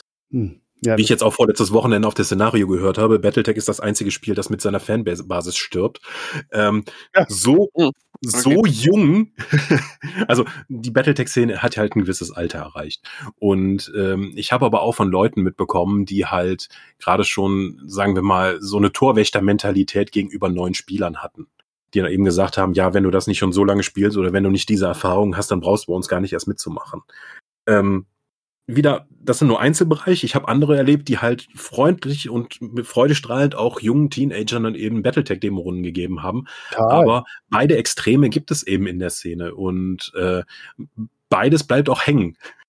Ja, und je nachdem, was du als erstes halt triffst, ne? Wenn du dann halt irgendwie so paar knorziger Oldschool-Battletecher triffst und die vermiesen dir das, dann kommst du halt nicht nochmal wieder. Dann ist das Spiel für dich in, dem Moment dann auch damit geprägt. Hab, machst du eine andere Erfahrung, eine offene, eine freundliche. Aber ich habe halt auch ein paar Runden gespielt. Wir waren hier im Ultra Comics in Nürnberg, äh, hatten da relativ regelmäßig am Samstag gespielt. Und dann haben auch jüngere Leute mitgespielt. Die fanden dann diese Erfahrung auch ganz gut. Aber die wenigsten davon sind wiedergekommen. Also fast Mhm. keine. Ne? Das ist irgendwie so, ich glaube, gerade für jüngere Leute ist die Auswahl an Spielsystemen so immens und die haben auch gar keine Lust mehr, so mitunter sich so tief in was einzugewöhnen. Das in dem anderen Hobby, das ich halt betreibe, ist es ja nicht ähnlich. Ich glaube, äh, Hoshi, du kannst da ähnliches berichten, vielleicht gerade ein bisschen auswählen. Wir machen beide Flight Simming, ne?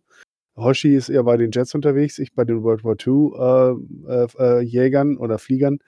Und das, das merkst du halt auch, dieses, das altert dieses Hobby relativ stark.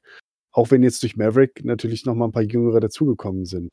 Ja, was man, was man schon sagen muss, was, was, äh, weshalb mir, sage ich einmal, das Flight Sim noch wirklich Spaß anfangen gemacht hat, ist, ähm, es ist schon ein bisschen so, dass das Gatekeeping, was oft, oft bei Brettspielen der Fall ist, ja, das merkt man wirklich sehr stark bei manchen Brettspielen.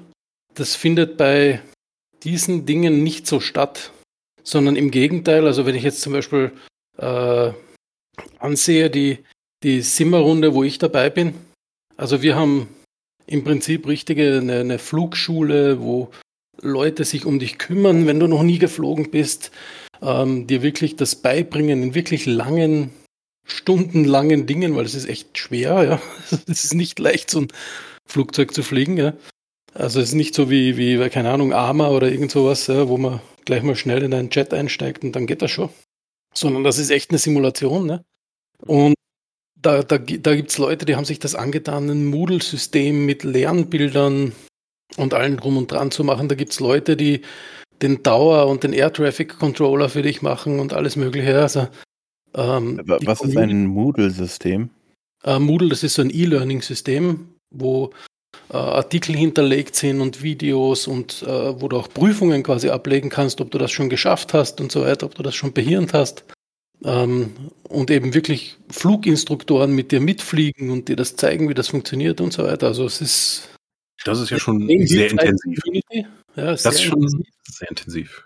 Also Aber das vermisse ich ein bisschen bei diesen ganzen, also jetzt nicht nur bei Battletech, sondern egal welches Spielsystem du anfängst, ja, also Brettspieler habe ich das eher so erlebt, so äh, wie du das gerade gesagt hast, na, was ist denn das für ein Noob? Der braucht ja gar nicht bei mir mitspielen, weil wenn er mit mir mitspielt, dann laufe ich ja Gefahr, dass ich die Runde verliere oder so. Also mhm. der Olli ist da eine große Ausnahme, muss ich kurzes Kompliment machen, weil ähm, der Olli hat mich, hat mich auf den, auf den Chapter-Treffen wieder ein bisschen zum, zum Boardgame-Spielen gebracht, ja. Weil dem, dem war es halt wurscht. Der hat gesagt, na, jetzt spielst mal eine Runde mit und dann zeige ich dir das und schön langsam, ja. Ähm, ja, das geht ja schon über die, die, sagen wir mal, die Spielleitung, die ja auch größere Matches haben, dann schon ein ganzes Stück hinaus, weil das ja ein längerfristiges Investment an Zeit und Energie ist. Genau. Mhm. Mir, mir, macht das aber auch Spaß. Es muss dir Freude bereiten. Und ich glaube, ich, ich kenne auch andere Leute. Äh, Gerade auch in, in dem Mechforce habe ich jetzt ein paar Leute kennengelernt, die da auch wirklich Bock drauf haben und den Leuten auch was vermitteln wollen. Ne? Mhm. Aber das ist halt nicht überall so. Vor allem, wenn du dann halt nicht weißt, ob die Leute dann wirklich bleiben. Ne? Das, das merkt man ganz oft heraus. Dann kommt eine Jahr, komm, dann der ist sowieso beim nächsten Mal wieder nicht da. So wie an den Samstagen, die ich vorhin beschrieben habe. Das ist die eine Geschichte. Und äh, natürlich, du suchst ja auch die Herausforderungen. Gerade als erfahrener Spieler, das kenne ich von mir auch. Ich suche halt auch immer Gegner, die nicht nur glücklich würfeln, sondern die auch einfach gut spielen. Ne? Und das ist tatsächlich nicht so einfach. Und da werden gerade dann ältere campen, die äh, ihren äh, Stiefel runterspielen und ähm, dann auch natürlich ähnlich geartete Gegner. Oder auch ganz klar, so da gibt's halt sehr harte Gruppen, die über viele, viele Jahre in einem ganz kleinen Kreis zusammenspielen, teilweise auch mit Hausregeln oder bestimmten Auslegungen offizieller Regeln, die können ja auch interpretiert werden, alles schon erlebt.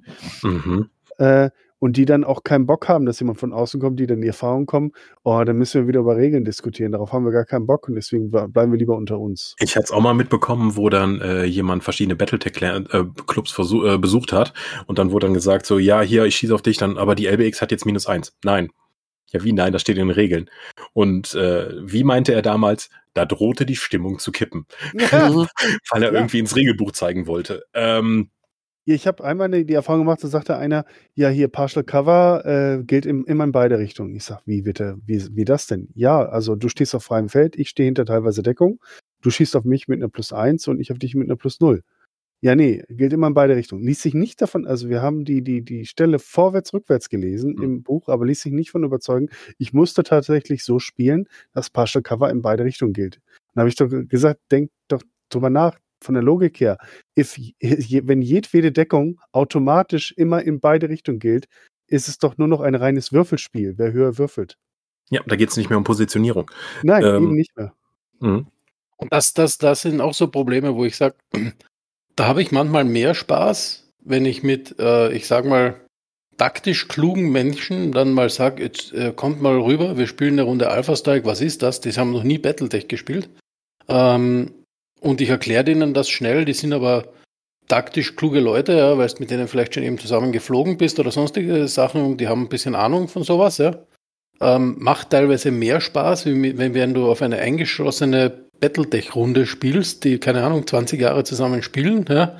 Dann kommst du dorthin, spielst mit und da hatte ich wirklich so eine Runde, da hatte ich halt einen Würfellauf. Also ich war eigentlich taktisch in der schlechteren Position, aber ich hatte halt wahnsinniges Würfelglück, ja, und die Runde wurde dann abgebrochen, weil einer der Gegenspieler gesagt hat, oh, der Kacknoob, der hat doch nur Würfelglück und bla und überhaupt und ja, hat es dann voll eskaliert, ne?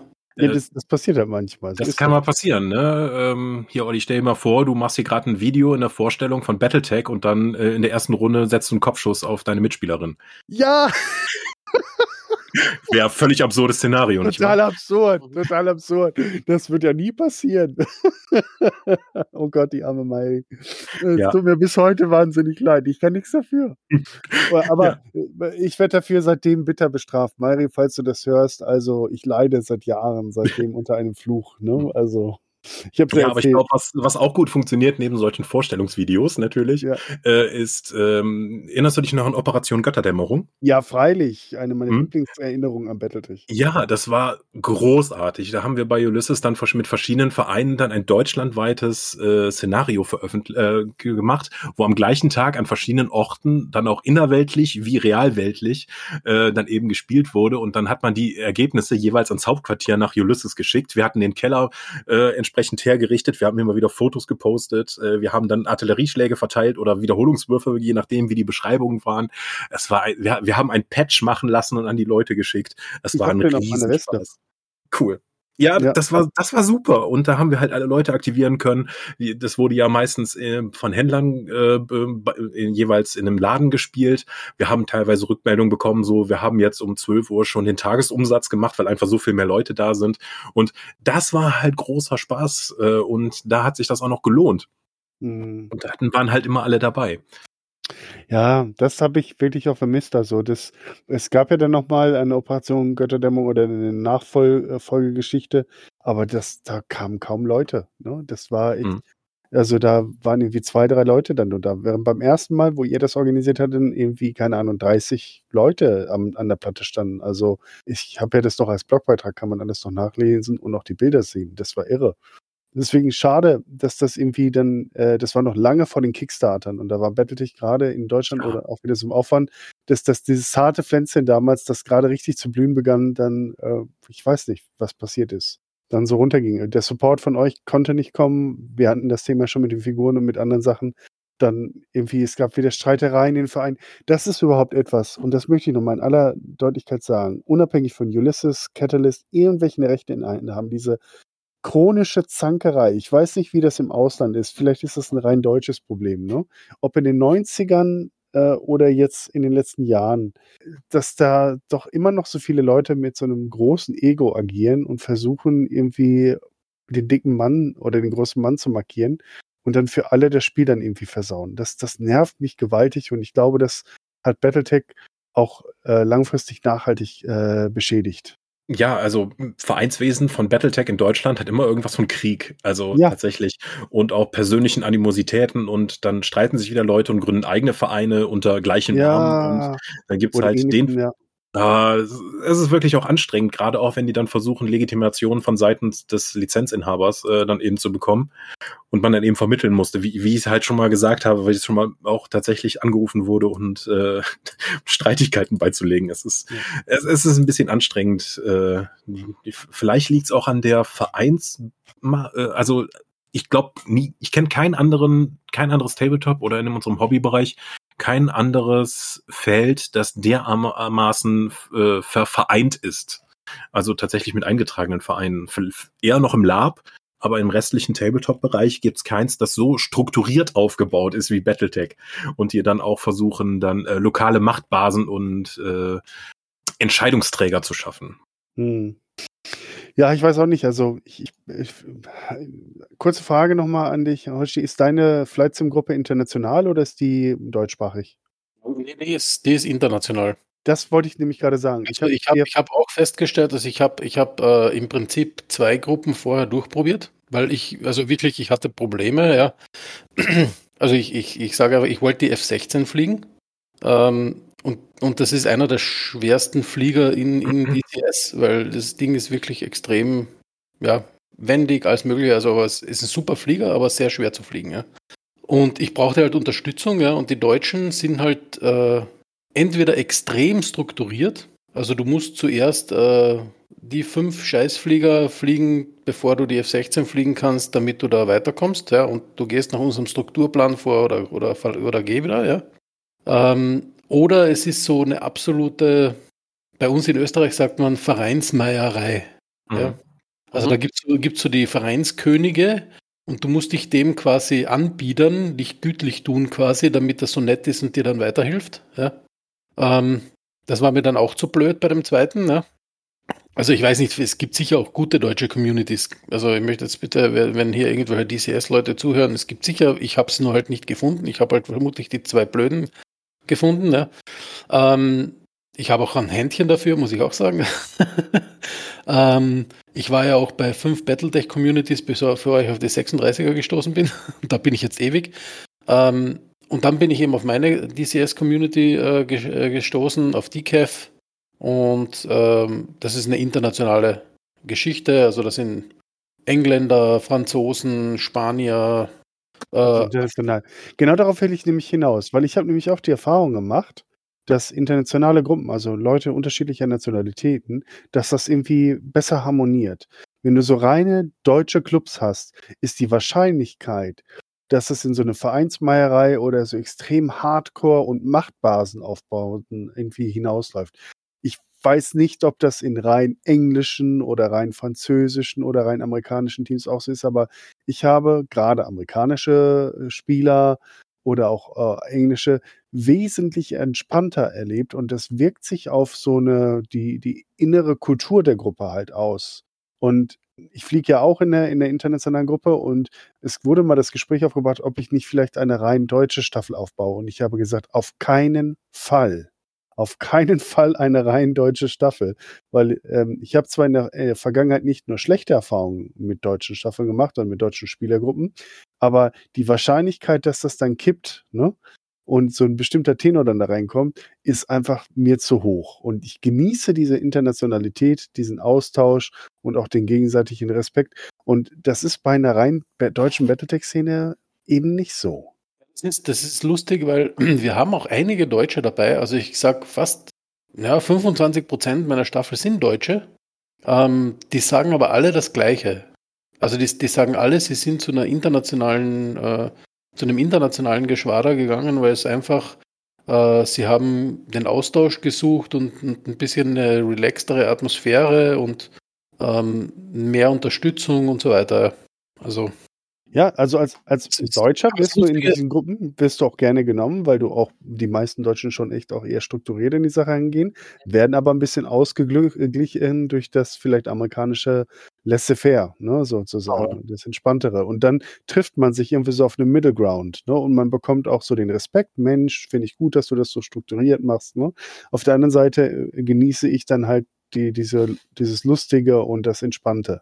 Und wie gesagt, wenn du nur Deutsche zusammenkippst, das ist so, als wenn du sagst, 80-prozentigen Rum gemischt mit 80-prozentigen Rum, dann hast du einen guten Cocktail. Na, nicht unbedingt.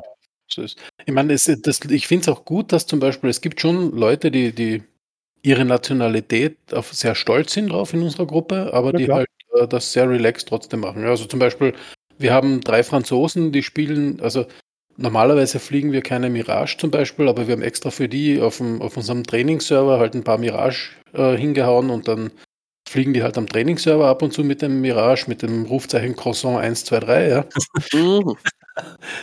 und so, also das wird einfach äh, lust, lustig genommen und, und okay, machen wir so, ne?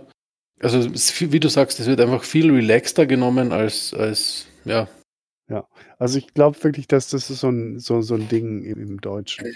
Ähm, was ich noch gerne erwähnen würde, hattet ihr das Bundle of Holding für Battletech mitbekommen? Ja.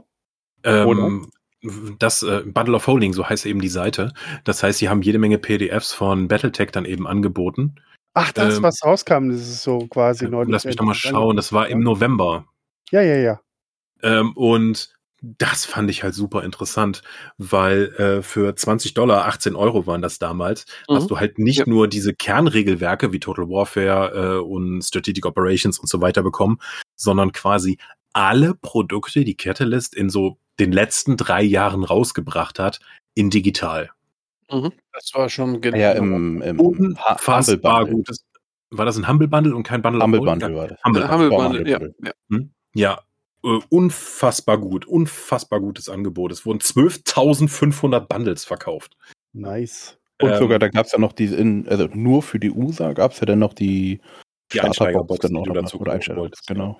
Ähm, 12.500 Bundles, ja. Jeder, der irgendwann nur das Wort Battletech gehört hatte, musste da eigentlich zugreifen. Und ich Mhm. fand das ein total interessantes Bundle, weil ähm, mir fallen ein paar Möglichkeiten ein, warum du so ein Bundle machst. Wie zum Beispiel, du hast gerade eine Lizenz bekommen, die lag ein bisschen brach, jetzt möchtest du aber nochmal Interesse dafür wecken, deswegen bringst du da einfach so einen Knallerpreis raus. Ist hier nicht, weil da sind jede Menge Neuheiten mit dabei. Ähm, du hast eine Lizenz, die liegt schon lange bei dir rum, aber du möchtest dir noch ein bisschen Leben befüllen, wie zum Beispiel, weil gerade ein Kickstarter kommt, dann möchtest du Interesse für den Kickstarter starten, indem du halt nochmal das Zeug in Gespräch bringst. Dann bringst du einfach dieses super Angebot von altem Kram. Zu dem Zeitpunkt gab es keinen Kickstarter, weil der Mercenaries haben sie nach hinten verschoben. Oder der letzte Punkt ist, wenn ich weiß, ich werde diese Lizenz verlieren und ich möchte nochmal möglichst viel Geld rauspressen, die ich über den regulären Verkauf nicht bekomme, sondern ich mache einfach dieses Angebot, womit ich effektiv den Boden salze, nach mir jemand, der die Lizenz übernimmt, wird alle Leute, der Markt ist komplett gesättigt, alle, die irgendwie nur mal von Battletech gehört haben, haben jetzt hier diese PDFs gekauft. Darüber hin nach mir kann niemand mehr diese PDFs verkaufen, dann machst du das. Aber dann haben sie jetzt halt den Mercenaries Kickstarter angekündigt. Das heißt, bei denen geht's auch mit Battletech weiter. Oder sie haben sie sehr getäuscht. Weil das war gerade auch in der Zeit, wo nochmal die Übernahme von Fanatics, äh, von Tops, nochmal auch diskutiert wurde. Deswegen habe ich gedacht, so, hu, hu, hu, hu. hängt das irgendwie miteinander zusammen, äh, dass vielleicht auch dann irgendwie Fanatics bei Catalyst mal ordentlich auf die Finger gehauen hat, dass das vielleicht nicht weitergeht. Aber mit der Ankündigung von dem Kickstarter und den ganzen anderen Sachen, die sie jetzt eben in letzter Zeit rausgebracht haben oder noch angekündigt haben, weiß ich nicht, ob das, also glaube ich, Battletech performt ja sehr gut in den letzten Jahren. Deswegen wüsste ich nicht, warum die das irgendwie jetzt nochmal ändern wollten. Aber das fand ich zumindest sehr interessant zu sehen, weil so ein Bundle mache ich eigentlich nur einmal für, für eine Ja, Reihe. also, also ich muss sagen, ich habe das Bundle überhaupt nicht verstanden. Also ich habe es mir natürlich geholt, weil es Mhm. ein wahnsinniger Gegenwert, ja. Es ist halt nicht für Einsteiger, weil Ja, es klar, ist- es ist einfach viel zu viel. Ähm, es Aber- ist nicht im Kontext von dem Kickstarter, wo du einfach sagen kannst, okay Leute, wir fangen, wir, wir bieten euch jetzt nicht nochmal den ganzen alten Kram an, aber den könnt ihr hier digital einfach billig über dieses Portal holen. Das ist ja einfach alles der letzten drei Jahre zu einem unverschämten Preis. Also ich glaube, Total Warfare als PDF kostet regulär 15 Dollar. Und Mhm. jetzt hast du für 20 Dollar halt die fünf Kernregelwerke plus noch zwei Dutzend weitere Quellenbücher bekommen, die gesamte Il-Clan-Ära zum Beispiel. So, was, ich, ich verstehe das Angebot einfach nicht. Es ist zu gut. Genau, weil das, ich, also vor allem mein Problem damit ist tatsächlich, was, was du zum Schluss gesagt hast. Du hast eigentlich den Markt damit vollkommen gesättigt. Mhm. Ähm, und du musst eigentlich jedes Produkt, was du danach rausbringst, muss so cool sein, dass, dass, dass die Leute, die das ganze Zeug jetzt schon haben, sagen, boah, das brauche ich jetzt aber unbedingt auch noch. Mhm. Und das, da, da frage ich mich wirklich, kann das funktionieren? Weil das, das sieht man zum Beispiel ja bei äh, manchen Anbietern, ähm, die mittlerweile gar nicht mehr rauskommen aus irgendeinem Sale. Weil bei Hm. denen weiß man, der hat viermal im Jahr einen Sale, wo alles um 50 Prozent ist. Kein Also- Mensch kauft das Zeug mehr regulär, ne? Genauso Mhm. würde ich das jetzt machen. So, ich warte einfach den, die, die nächsten Plotpoint ab. Ich habe jetzt eh für drei Jahre was zu lesen durch dieses Bundle. Ähm, dann warte ich jetzt einfach, wenn ich das alles ausgelesen habe, bringen sie vielleicht das nächste Bundle entsprechend raus.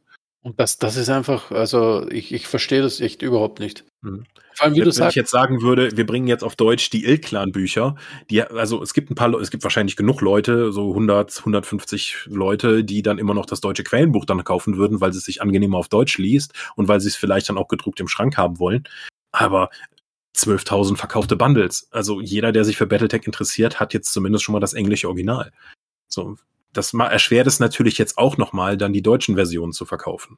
Naja, du sagst Boden salzen, indem man es halt dem, dem Nachfolger dann schwer macht und, und den Boden vermiest, dass da nichts mehr wachsen kann.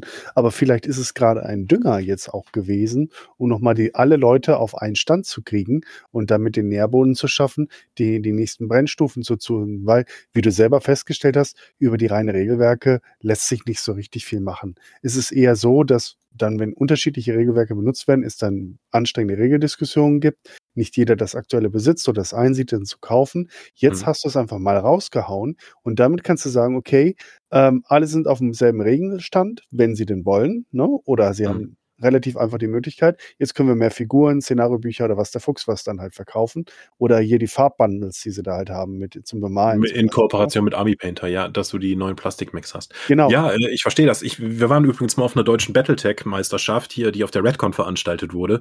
Ja. Und da stand jemand mit den Battletech Master Rules von 1997 und hat gesagt, das sind die Regeln, die ich benutze. Ist mir völlig egal, was ihr sagt. Das, ist, Ja. das, das sind die richtigen Battletech-Regeln. Das sind die Und- einzig wahren, das ist das alte Testament. Und wenn du halt auf eine, wenn du mit dieser Geisteshaltung auf eine deutsche Meisterschaft gehst, mit, ist mir doch egal, was ihr sagt, das ist das richtige Battletech. Es ist relativ schwierig, in diesem Markt dann Sachen zu verkaufen. ja, ja, ja. Ich meine, Auch jemand ist genau. auf dem Con mal zu mir gekommen und hat gesagt, ja, ich habe jetzt dieses Jahr 1000 noch nichts von Battletech gekauft, also seit über zehn Jahren damals. Und ähm, aber ich möchte nicht, dass ihr uns als Kundenbasis vergesst. So, wir sind ja auch noch da Ah, und ja. spielen Battletech. Kundenbasis. Ja, ja, aber ihr seid nicht meine Kunden. Ihr seid Leute, die noch Battletech spielen. Und was soll ich jetzt für dich tun? Willst du dafür belohnt werden, dass du immer noch Battletech spielst?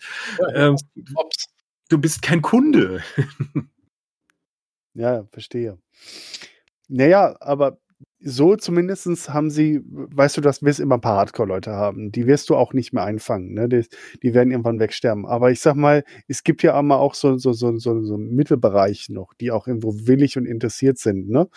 Und die kriegst du vielleicht äh, dann damit äh, zumindest noch dann dahin und schaffst mehr Common Ground. Und es vor allem ist ja auch nicht nur die deutsche Community, die da angefüttert wird oder angenährt, sondern eine internationale. Das darf man nicht vergessen. Was die gemacht haben, ist ja ein internationaler, ein globaler Move.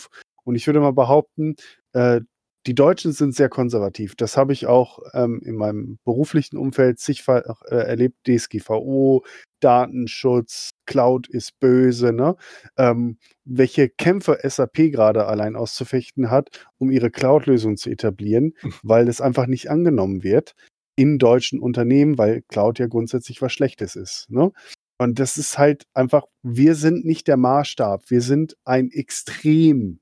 Wir sind ein wohlhabendes Extrem und ein kaufkräftiges Extrem, deswegen ist es ein bisschen schade äh, für, für Unternehmen wie euch, aber wir sind nicht der Benchmark. Und das, ich, ich finde es halt echt auch blöd, so wie du gesagt hast, wenn ich jetzt, wenn ich jetzt auch quasi der, der Hauptlizenzinhaber bin und ich hau sowas raus wie so ein Bundle, um nochmal darauf zurückzukommen, weil mich ärgert das wirklich, obwohl ich es gekauft habe. Ja. Ähm, ich denke mir auch, ja, ähm, wie du sagst, die meisten Leute holen sich das ja. Ähm, und wenn ich aber, wenn ich aber das eher, sage ich mal, in, in teurer PDF-Form oder gar nur als Hardcover oder so habe, ja, im Englischen, dann hole ich mir das jetzt nicht unbedingt aus USA, wenn ich es auf Deutsch dann auch irgendwann mal kriege, auch wenn es sechs Monate später ist oder so, ja. Oder ein Jahr später, ganz egal, ja. Dann Ja, warte ich drauf, drauf bis halt- ihr das auf Deutsch rausbringt, ne? Wenn das halt perspektivisch noch möglich ist, aber alleine dadurch, dass Genau. der Markt schon so gesättigt ist. Wir haben ja so schon Genau. Probleme gehabt, wenn wir ein Sternbund-Quellenbuch, Sternbund war in Deutschland ja auch immer sehr beliebt, haben wir halt dreimal drucken lassen und äh, das hat sich, sagen wir mal, langsam verkauft. Aber unter 300, wenn du halt unter 300 kommst von den Verkaufszahlen innerhalb des ersten Jahres, dann weißt du halt schon so, das dreht sich nicht schnell genug, dass du den, dass du deine Investitionskosten wieder drin hast. Und wenn ich jetzt weiß, dass- Ne? dann weiß ich halt so, nach den ersten drei Monaten oder nach den ersten sechs Monaten ist das ja keine Neuheit mehr und dann tröpfelt das nur noch raus. Dann muss ich halt schauen, dass ich die Auflage noch irgendwie wegbekomme. Aber ähm, dann unter 300 wird's halt wirtschaftlich wirklich schwierig zu produzieren. Und wenn du Ja, das halt klar. nicht mehr schaffst, und das hatten wir halt bei vielen Battletech-Produkten, ähm, dann, dann wird's Ja, halt schon das, sehr, sehr Das eng. ist halt richtig traurig, wenn du im ganzen deutschsprachigen Raum nur 300 Stück wegkriegst, ist halt echt öde, ne? Aber da fragt man sich, echt, wo sind die ganzen Battletech-Leute? Ja, Ja, vielleicht haben sie einfach schon das, das Englische gekauft, weil es im Deutschen halt Ja. entweder zu lange dauert oder sie unklar sind oder sie mit der Übersetzung nicht zufrieden waren oder anderen Dingen. Ähm, das ist auch etwas, was ich ganz interessant fand. Alpha Strike, als wir die deutsche Version gemacht haben, haben wir, glaube ich, das Buch hatte 160 Seiten und zum Start unserer Errata waren es, glaube ich, um die 46 Seiten, äh, nee, zum Start unserer deutschen Version waren es 46 Seiten Errata für Alpha Strike. Und wir haben in der Setzung nochmal zwei Seiten da hinten draufgepackt, die dann später veröffentlicht wurden. Ähm, die, die amerikanischen Sachen sind halt auch alles andere als fehlerfrei. Und äh, deswegen überrascht es mich, wenn jemand sagt, ja, da sind Übersetzungsfehler drin. Ja, das kann immer wieder passieren. Aber es ist jetzt nicht so, als ob die Originalversion jetzt über jeden Zweifel erhaben wäre. Hm. Definitiv. Na, es ist, es ist echt schade, vor allem, vor allem, was ich auch schade finde, ist, wenn man, wenn man viel Zeit in, in etwas investiert, ja, also und, und Freude daran hat, dann muss man, also ich, ich sehe das so, ja, muss man die Firmen, die die Dinge dafür produzieren, auch ein bisschen unterstützen. Ja. Weil ich sage zum Beispiel ganz ehrlich, ich lese fast alles auf Englisch ja, ähm, und, und gehe eigentlich hauptsächlich nur mit englischen Büchern durch die, durch, durch die, durch die Gegend. Ja. Ähm, habe mir aber auch einiges an deutschen Zeugs von, von euch zum Beispiel gekauft, ja, weil ich mir denke, das musst du unterstützen, wenn schon jemand was tut. Ne? Ja, äh, und ich finde Danke, find's schade, aber äh, es, wird halt. wenig Battletech-Fans so denken, ja. Hm? Und es ist eigentlich auch traurig, dass so gedacht werden. Eigentlich, es sollte ja von alleine laufen. Ne? Es sollte keine, keine Nettigkeitskäufe sollten sein, sondern eigentlich Mhm. sollte ein Produkt sein, das genug Kunden von alleine zieht und sagt, Mensch, dadurch habe ich einen Mehrwert. Ja, aber da das halt, ähm, da wir halt kein Kernprodukt wie die Starterbox hatten, haben wir dann, auch keine Aufbauprodukte mehr gemacht. Das heißt, von diesem Boom von Battletech konnten wir in Deutschen ja gar nicht sehen, wie das inzwischen performen würde. Wenn ich jetzt sehe, dass 639 Leute bei der Clan Invasion beim, äh, beim Kickstarter mitgemacht haben. Das heißt, es gibt Leute in Deutschland, die sich für Battletech interessieren, die wir mit den deutschen Produkten nicht erreicht haben. Das muss man einfach sagen. Ähm, Vielleicht wäre das, wenn wir die Starterbox 2020 hätten veröffentlichen können, nachdem sie 2019 fertig war, hätte das heute ganz anders aussehen können und wir hätten die Welle mitreiten können. Aber das sind jetzt alles nur Theorien von was wäre wenn. Bringt uns ja nichts. Wir sehen jetzt, äh, Deutschland Battletech wird erstmal einschlafen von der offiziellen Seite aus. Und äh, dann müssen wir schauen, wie es weitergeht. Hoffentlich Hm. wird's kein zu langer Schlaf. Ja, schauen wir mal. Gibt es denn über die Sachen, die wir bis jetzt diskutiert haben, noch Fragen aus der Community hinaus, über die ich äh, beantworten könnte? Ja, und zwar, ähm, wir haben äh, eine Frage bekommen, war, es geht auf die Messe in Essen 2022. Mhm. Ähm, es kam der Eindruck, äh, dass ihr sehr zurückhaltend und äh, den Kontakt zum Mechford-Stand, der schräg gegenüber war, äh, eher gemieden habt. Und äh, Ich war selbst nicht da, ich kann das nicht sagen. Ich weiß, dass einer von unseren Mitarbeitern da war, um direkt mit denen noch zu quatschen. Das war aber auch derjenige, der noch am tiefsten in Battletech drin ist, weil die meisten, die da vor Ort waren, wir hatten ja einen reinen äh, B-Ware-Abverkaufsstand da vor Ort. Das war ja nicht mal ein Ulysses-Stand, das war nur ein ähm, F-Shop, äh, schnell- äh, wie hieß das Ding? Schatzhort? Wo wir dann halt äh, beschädigtes Material und auslaufende Ware noch äh, dann auf der Spielmesse äh, verkauft haben. Das war nicht kein, kein direkter Ulysses-Stand. Und die meisten Leute, die da vor Ort waren, hatten mit Battletech halt nichts zu tun. Bis auf einen, der dann auch mal rübergegangen ist, um Hallo zu sagen. Mhm. So, das erstellend, äh, äh, erklärt auch die zweite Frage, warum so wenig Battletech-Artikel auf dem Stand waren. Waren wenig B-Waren. Genau, ähm, und wir haben gar nicht mehr so viele Battletech-Produkte auf Lager. Ähm, das heißt, wir, wir haben ja vieles von dem, wenn, wenn sich halt sowas wie Total Warfare, dass sich halt 1000 Exemplare in sieben Jahren, das drucken wir dann auch nicht nach, weil ich muss halt mindestens 300 oder 500 oder so etwas nachdrucken, damit es überhaupt noch wirtschaftlich bleibt. Wir hatten damals bei äh, Tactical Operations das Problem, wo ich gesagt habe, okay, ich sehe schon die Verkaufszahlen. Eigentlich macht es nur Sinn, wenn wir 300 davon drucken. Dann habe ich die Kalkulation davon gemacht und der Einzelpreis war so hoch, dass ich 310 hätte verkaufen müssen, um zum Break-Even zu kommen. Äh, dann haben wir dann gesagt, ja, dann müssen wir wohl 500 drucken, weil dann gehen ja auch die Druckkosten entsprechend runter. Äh, auch so ein Problem. Und das war noch damals, bevor wir jetzt letztes Jahr die ähm, Druckkostenexplosion hatten. Das wäre also heute überhaupt nicht mehr möglich, Battletech-Produkte überhaupt noch wirtschaftlich äh, im regulären äh, Offset-Druckverfahren produzieren zu können. Mhm. Okay, dann gab es noch eine Frage bezüglich der äh, weiteren Zusammenarbeit mit Yellow King. Die waren, ist Also wir würden gerne weitermachen. Wir haben sehr produktiv mit denen, ähm, das sind die Leute, die die Hörspiele machen von Battletech, Mhm. beziehungsweise Hörbücher. Das ist ja immer ein bisschen inszeniert, deswegen ist das irgendwo dazwischen. Ähm, die haben eine Sublizenz bei uns. Das heißt, Ende April werden auch die Hörbücher vom deutschen Markt verschwinden. Die müssen dann depubliziert werden. Mhm. Das heißt, Haben die noch jetzt welche in der Pipeline? also haben das die wollte noch jetzt kaufen, richtig? Jetzt kaufen, ja. Und auch, es wird hoffentlich jetzt noch, äh, ich weiß nicht, ob er den noch veröffentlicht, weil äh, produziert ist das Ding, der zweite Teil, aber äh, der wird auch in Probleme kommen, weil bis das Ding veröffentlicht ist, bis, bis dahin, wenn das depublizieren muss, ist halt nur ein sehr geringer Zeitrahmen. Deswegen kann es auch sein, ich kenne äh, seine Kalkulation dahinter nicht, aber es kann sein, dass er halt auch seine Investition da nicht immer wieder reinbekommt, weil das halt im April ähm, halt auslaufen wird. Und so welche Produkte haben halt stellenweise eine ewig lange Vorlaufzeit, gerade wenn es eingesprochen werden muss, aber auch Bücher. Ähm, das tut dem halt auch weh. Das, das tut mir auch total leid für Mario. Ähm, aber mal gucken. Ja, ich, ich hoffe, wir finden da auch eine Lösung, dass er das später wieder dann in den Markt kriegen kann. Das, das sind wir mal gespannt. Ja, äh, wir haben auch mit denen dann eng zusammengearbeitet. Sein ganzes Team, die sind ja auch wahnsinnige Battletech-Fans. Da, äh, die haben ja auch für uns dann, wir haben gemeinsam mit denen dann auch äh, Lektorat gemacht für die für die aktuellen Battletech-Romane oder auch für die Hörbücher, dass wir dann einfach schon im Vorfeld gemeinsam dran gearbeitet haben und wir waren halt auch schon sehr intensiv und eng beieinander.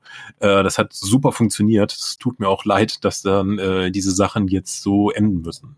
Mhm. Ich fand die auch immer sehr schön. Also Yellow King äh, hat schon tolle Sachen gemacht. Mhm. Nicht nur Battletech, auch andere haben die ja Sachen auch gemacht, die ich, wo ich mal reingehört habe, äh, sich auch gut anhörten. Ja, ja. also äh, bei Ulysses haben wir auch andere Sachen mit ihnen realisiert für Hexen und so weiter. Und äh, ja, finde ich auch. Tolle Sache. Ja, ich ich, ich habe ich hab's gerade nochmal geguckt, ob ich jetzt äh, schon was finde. Dann habe ich bei Yellow King auch gerade Hexen gesehen. Weitere Fragen. Wir sind ja schon zeitlich relativ fortgeschritten, merke ich gerade. Die, äh, die anderen Fragen hast du praktisch schon beantwortet. Okay. Ähm, was wir noch nicht gehabt haben, ist das neue Kickstarter. Ähm, da wollten wir auch noch mal ganz kurz noch mal zumindest anschneiden. Da gibt es ja schon ähm, ein paar Infos dazu. Also gerne du, aber gerne auch die anderen beiden. Drei. Die anderen drei. Ihr könnt gerne was dazu sagen. Also wir sind von Catalyst, haben wir keine Informationen dahingehend bekommen. Das heißt, alles, was ich wissen kann, äh, würde halt auch auf nur entsprechenden Newsseiten stehen, die ihr auch zur Verfügung habt. Mhm. Also von den Minis her wird es natürlich wieder sehr viel werden. Äh, jetzt natürlich äh, vor die Realität gestellt, äh, dass es äh, bei den alten Reihen ja schon Probleme gab, dran zu kommen. Ähm, und äh, ja auch weiterhin so ist. Ähm, wird das natürlich dann auch wieder wahrscheinlich äh, ähnlich laufen wie bei dem alten Kickstarter. Das heißt also, die Leute, die dann dabei mitgemacht haben, die werden dann ihre Hände da dran kriegen und alles, was danach kommt, ist dann eher, ist dann eher fragwürdig. Wird es denn noch neue Plüsch, Plüschis geben? Die Äh, wichtigen, harten Fragen. Genau. Ähm, also sie sind ja am, äh, sie sind ja dran am Arbeiten. Da waren ja, äh, äh, da waren ja so Bilder, die, äh, die rumgegangen sind von, Mhm. von 1001 Plüschatlas und was weiß ich was noch alles. Also ähm, ich glaube, die sind nicht Bestandteil von dieser Kickstarter-Kampagne.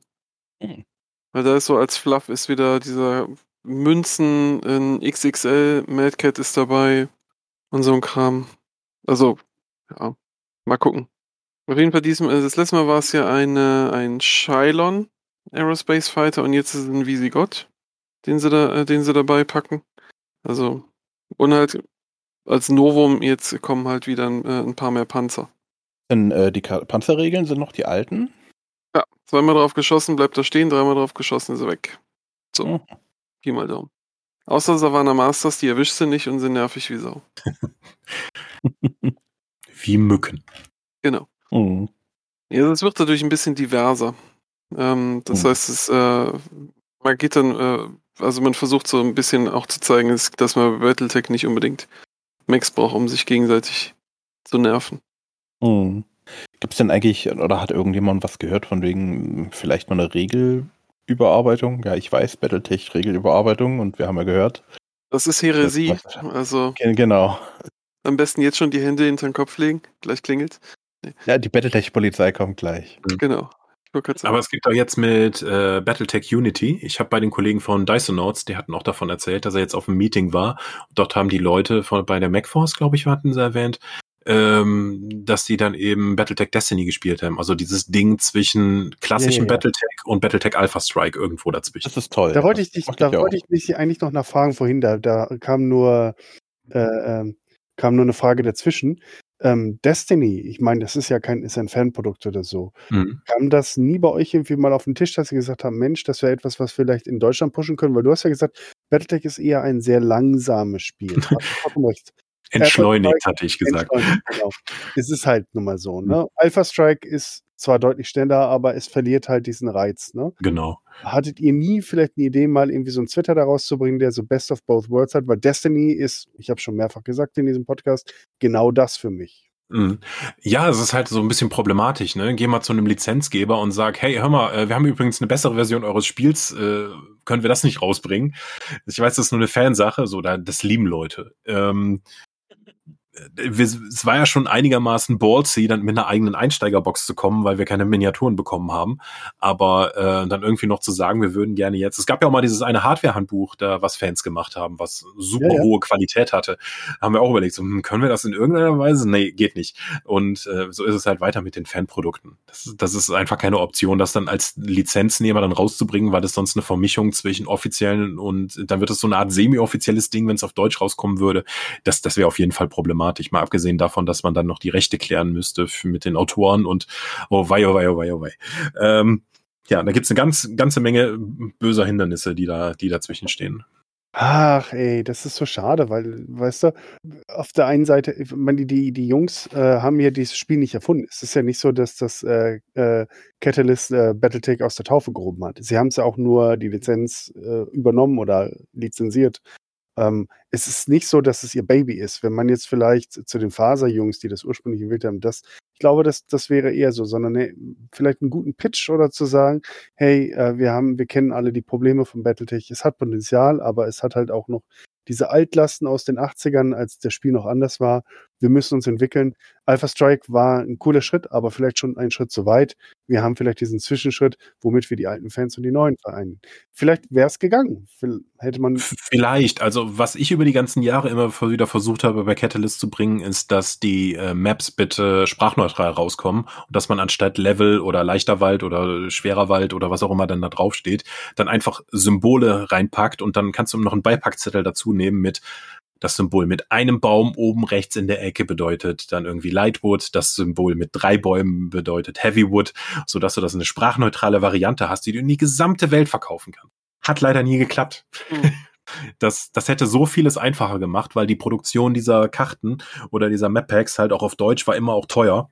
Und äh, wenn wir die einfach dann als Ware von Catalyst hätten beziehen können, weil die sprachneutral gewesen wäre und dann nur auf die Symbole referenzieren, auch in den Regelwerken, wäre das auch für uns sehr viel einfacher gewesen. Aber bin ich leider nie mit durchgekommen. Und ich glaube, das ist ja schon ein sehr viel niedrigerer Schritt, als zu sagen, wir haben ein alternatives Regelwerk für euch. Ja, schade eigentlich. Also es ist äh, immer wieder interessant, dass dieses so einfache Dinge, wo man sagt, naja klar, das hört sich logisch an, sollte man gleich machen, dass das dann nicht so einfach funktioniert. Ähm, Mhm.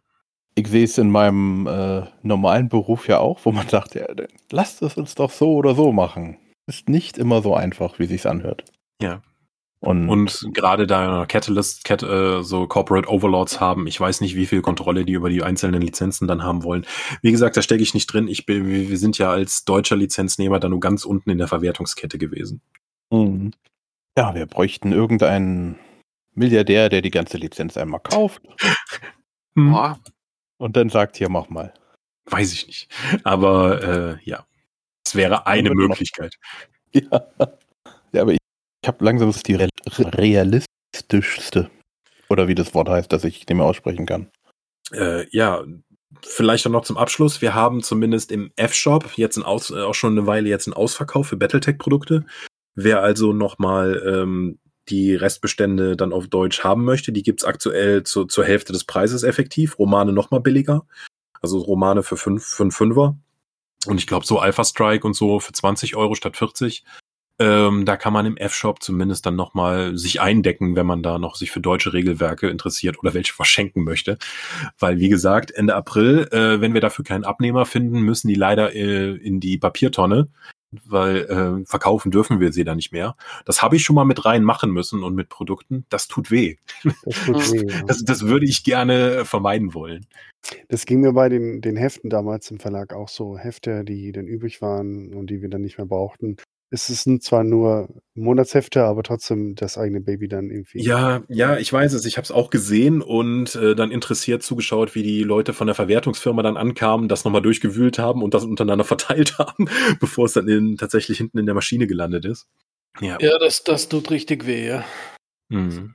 Gut, äh, Aber nochmal zurückkommt, der- äh, aber nochmal zurückkommt auf den Ausverkauf, ne? Das heißt also für dich, Dennis, jetzt nicht wieder ein halbes Jahr lang ja, gucken, dass du, dass du den Podcast geeditet bekommst. no pressure. Ja, ich habe Wann hattet ihr den News-Podcast nach der Spielmesse, also der nach der Spielmesse veröffentlicht wurde? Wann hattet ihr den aufgenommen? wir reden über Veröffentlichungsdatum und Aufnahmedatum Okay, ja. nicht. Nein, aber dieses Mal dürfte es schneller gehen, weil ich Urlaub habe im Moment die Woche. Ja, cool, Gratulation. Bis zum Wochenende Ja. ist es. Ja. Ich hoffe, ich, ich muss es mir nur aufschreiben. Schreib's ich dir erstelle mir mal einen Termin. täglich. Kann dir auch täglich eine WhatsApp schicken, ist gar kein Problem. Das ist auch okay. Also morgen Mittag wäre schön. Also morgen Mike. alle zwei Stunden kriegst du von Onay und mir ein Erinnerungs. Schon fertig, schon fertig, schon fertig. Ja. Äh, ich freue mich drauf. Okay, dann ähm, haben wir noch irgendwas vergessen? Gibt es noch irgendwas zu erwähnen? Ach, äh, es gibt, äh, Dings haben wir schon erwähnt, oder? Den neuen äh, DLC für MW5. Haben wir, glaube ich, gemacht letztes Mal, ne? Rise of Razorhag. Dann noch ein Shoutout an unseren größten Fan, den Karl Nilfgaard. Genau. Extra für dich. Hallo Karl. Gut, dann, ähm, wenn ihr nichts mehr habt, dann danke ich euch alle für die Zeit, auch äh, Michael, dass äh, du dir die Zeit genommen hast, äh, hier mit uns darüber zu reden. Sehr gerne. Ich Falls bin ja Battletech-Fan und ich danke euch für die Gelegenheit, dann noch so eine Art Abgesang auf Battletech in Deutschland, zumindest von unserer Seite aus, dann singen äh, gekonnt haben zu dürfen. Ja, Ja, und, und äh, persönlich danke an dich, ich sagen, weil du, du bist ja auch einer der gewesen, der Battletech die Fahne hochgehalten hat und versucht hat, bei Ulysses was zu bewegen. In manchen Fällen durchaus mit Erfolg. Äh, in anderen Sachen haben wir schon gehört, ist da nicht so gut gelaufen. Aber immerhin äh, war ein, ein Verfechter da, einer, der dessen Herz auch für die Marke und für das Universum schlägt. Marke ist immer so kalt für unser Hobby, unsere Leidenschaft Ja. schlägt.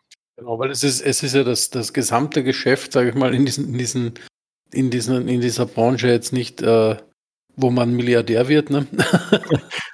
Und nicht gerade, nee, würde ich nicht da sagen. sagen, dieser, dieser, der Enthusiasmus und so weiter, da kann man echt nur großen Respekt zollen, dass da, dass man da so, so Zeit und Geld investiert da rein. ja, auch, dass du privat äh, für die Arbeit da investiert hast in den vergangenen Jahrzehnten. Ja, was ich jetzt noch schauen möchte, ist, äh, es gab ja bei den E-Books ein paar Probleme hier und da, was äh, bei einigen E-Book-Readern halt diese, äh, immer wenn da irgendwas mit Zahlen aufgetaucht ist, das nicht richtig ausgelesen wurde. Das werde ich jetzt auch noch versuchen, dass die zumindest, von denen ich jetzt noch weiß, dass die noch gefixt werden, bevor wir das endgültig die, äh, den Stecker ziehen müssen. Vielleicht lohnt es sich dann auch noch mal, wenn wir die Daten aktualisiert haben, dann sein E-Book-Reader die Daten noch mal dann lokal zu aktualisieren, damit es dann gefixt ist, weil das ist auch etwas, was mich einfach geärgert hat und das ich gerne noch äh, zumindest als Abschluss dann noch gerne korrigiert haben möchte, bevor das im April ausläuft. Mhm. Kann ich Also- die eigentlich weiterhin noch runterladen, dann sozusagen danach noch über die Bibliothek bei, bei DriveThru? Äh, nein, also wenn du die einmal gekauft hast, bleiben die da. Nur die sind nicht mehr öffentlich, dass neue Leute die kaufen könnten. Ja, ja gut, aber also ich könnte sie theoretisch runterladen, wenn ich jetzt irgendwie meine Bei Drive-Thru auf jeden Fall, bei anderen Anbietern wie äh, Kindle oder so etwas oder je nachdem, welche Plattform du genutzt hast, um die E-Books zu kaufen, weiß ich es nicht unbedingt. Das, das handeln die, äh, das handeln die auch stellenweise äh, ganz anders. Mhm. Äh, Gibt es denn eigentlich so ein All-in-One? Kauf jetzt alle PD, alle Bücher bei euch? Äh, gucken wir mal. Also wir versuchen, eher momentan ist der Fokus drauf, da vor allen Dingen die physischen Exemplare loszuwerden, ähm, Mhm. weil ne, die liegen halt auf Lager. Die möchte ich nicht wegschmeißen wollen. Es kann aber Mhm. auch sein, dass wir dann im März, April oder so etwas dann auch nochmal einen großen Sale was bei digitalen Produkten machen. Oh, sind wir gespannt. Jo. Gut, dann danke euch. Wir danken euch da draußen für die Aufmerksamkeit. Äh, Frage, Wünsche, Anregungen, auch wenn irgendeine Frage euch noch unter den Nägeln brennt, äh, stellt sie uns. Wir würden sie einfach mal an Michael weiterleiten. Mhm. Und äh, Michael, wenn du noch mal Lust hast, äh, dann in nicht mehr offizieller Verlagsfunktion über Battletech zu reden, jederzeit sag Bescheid. Du bist ein gern gesehener Gast. Okay, machen wir vielleicht mal einen Nachklapp oder reden über ein spezielles gerne. Thema. Ja. Guti. Und dann da draußen euch einen schönen Tag, schönen Abend, schönen Morgen und bis zum nächsten Mal. Ciao. Tschüss. Tschüssi. Ciao. Inspection successful. Well, everybody, this podcast has been terminated. But rest assured, the Battletech podcast will be back. Shutting down.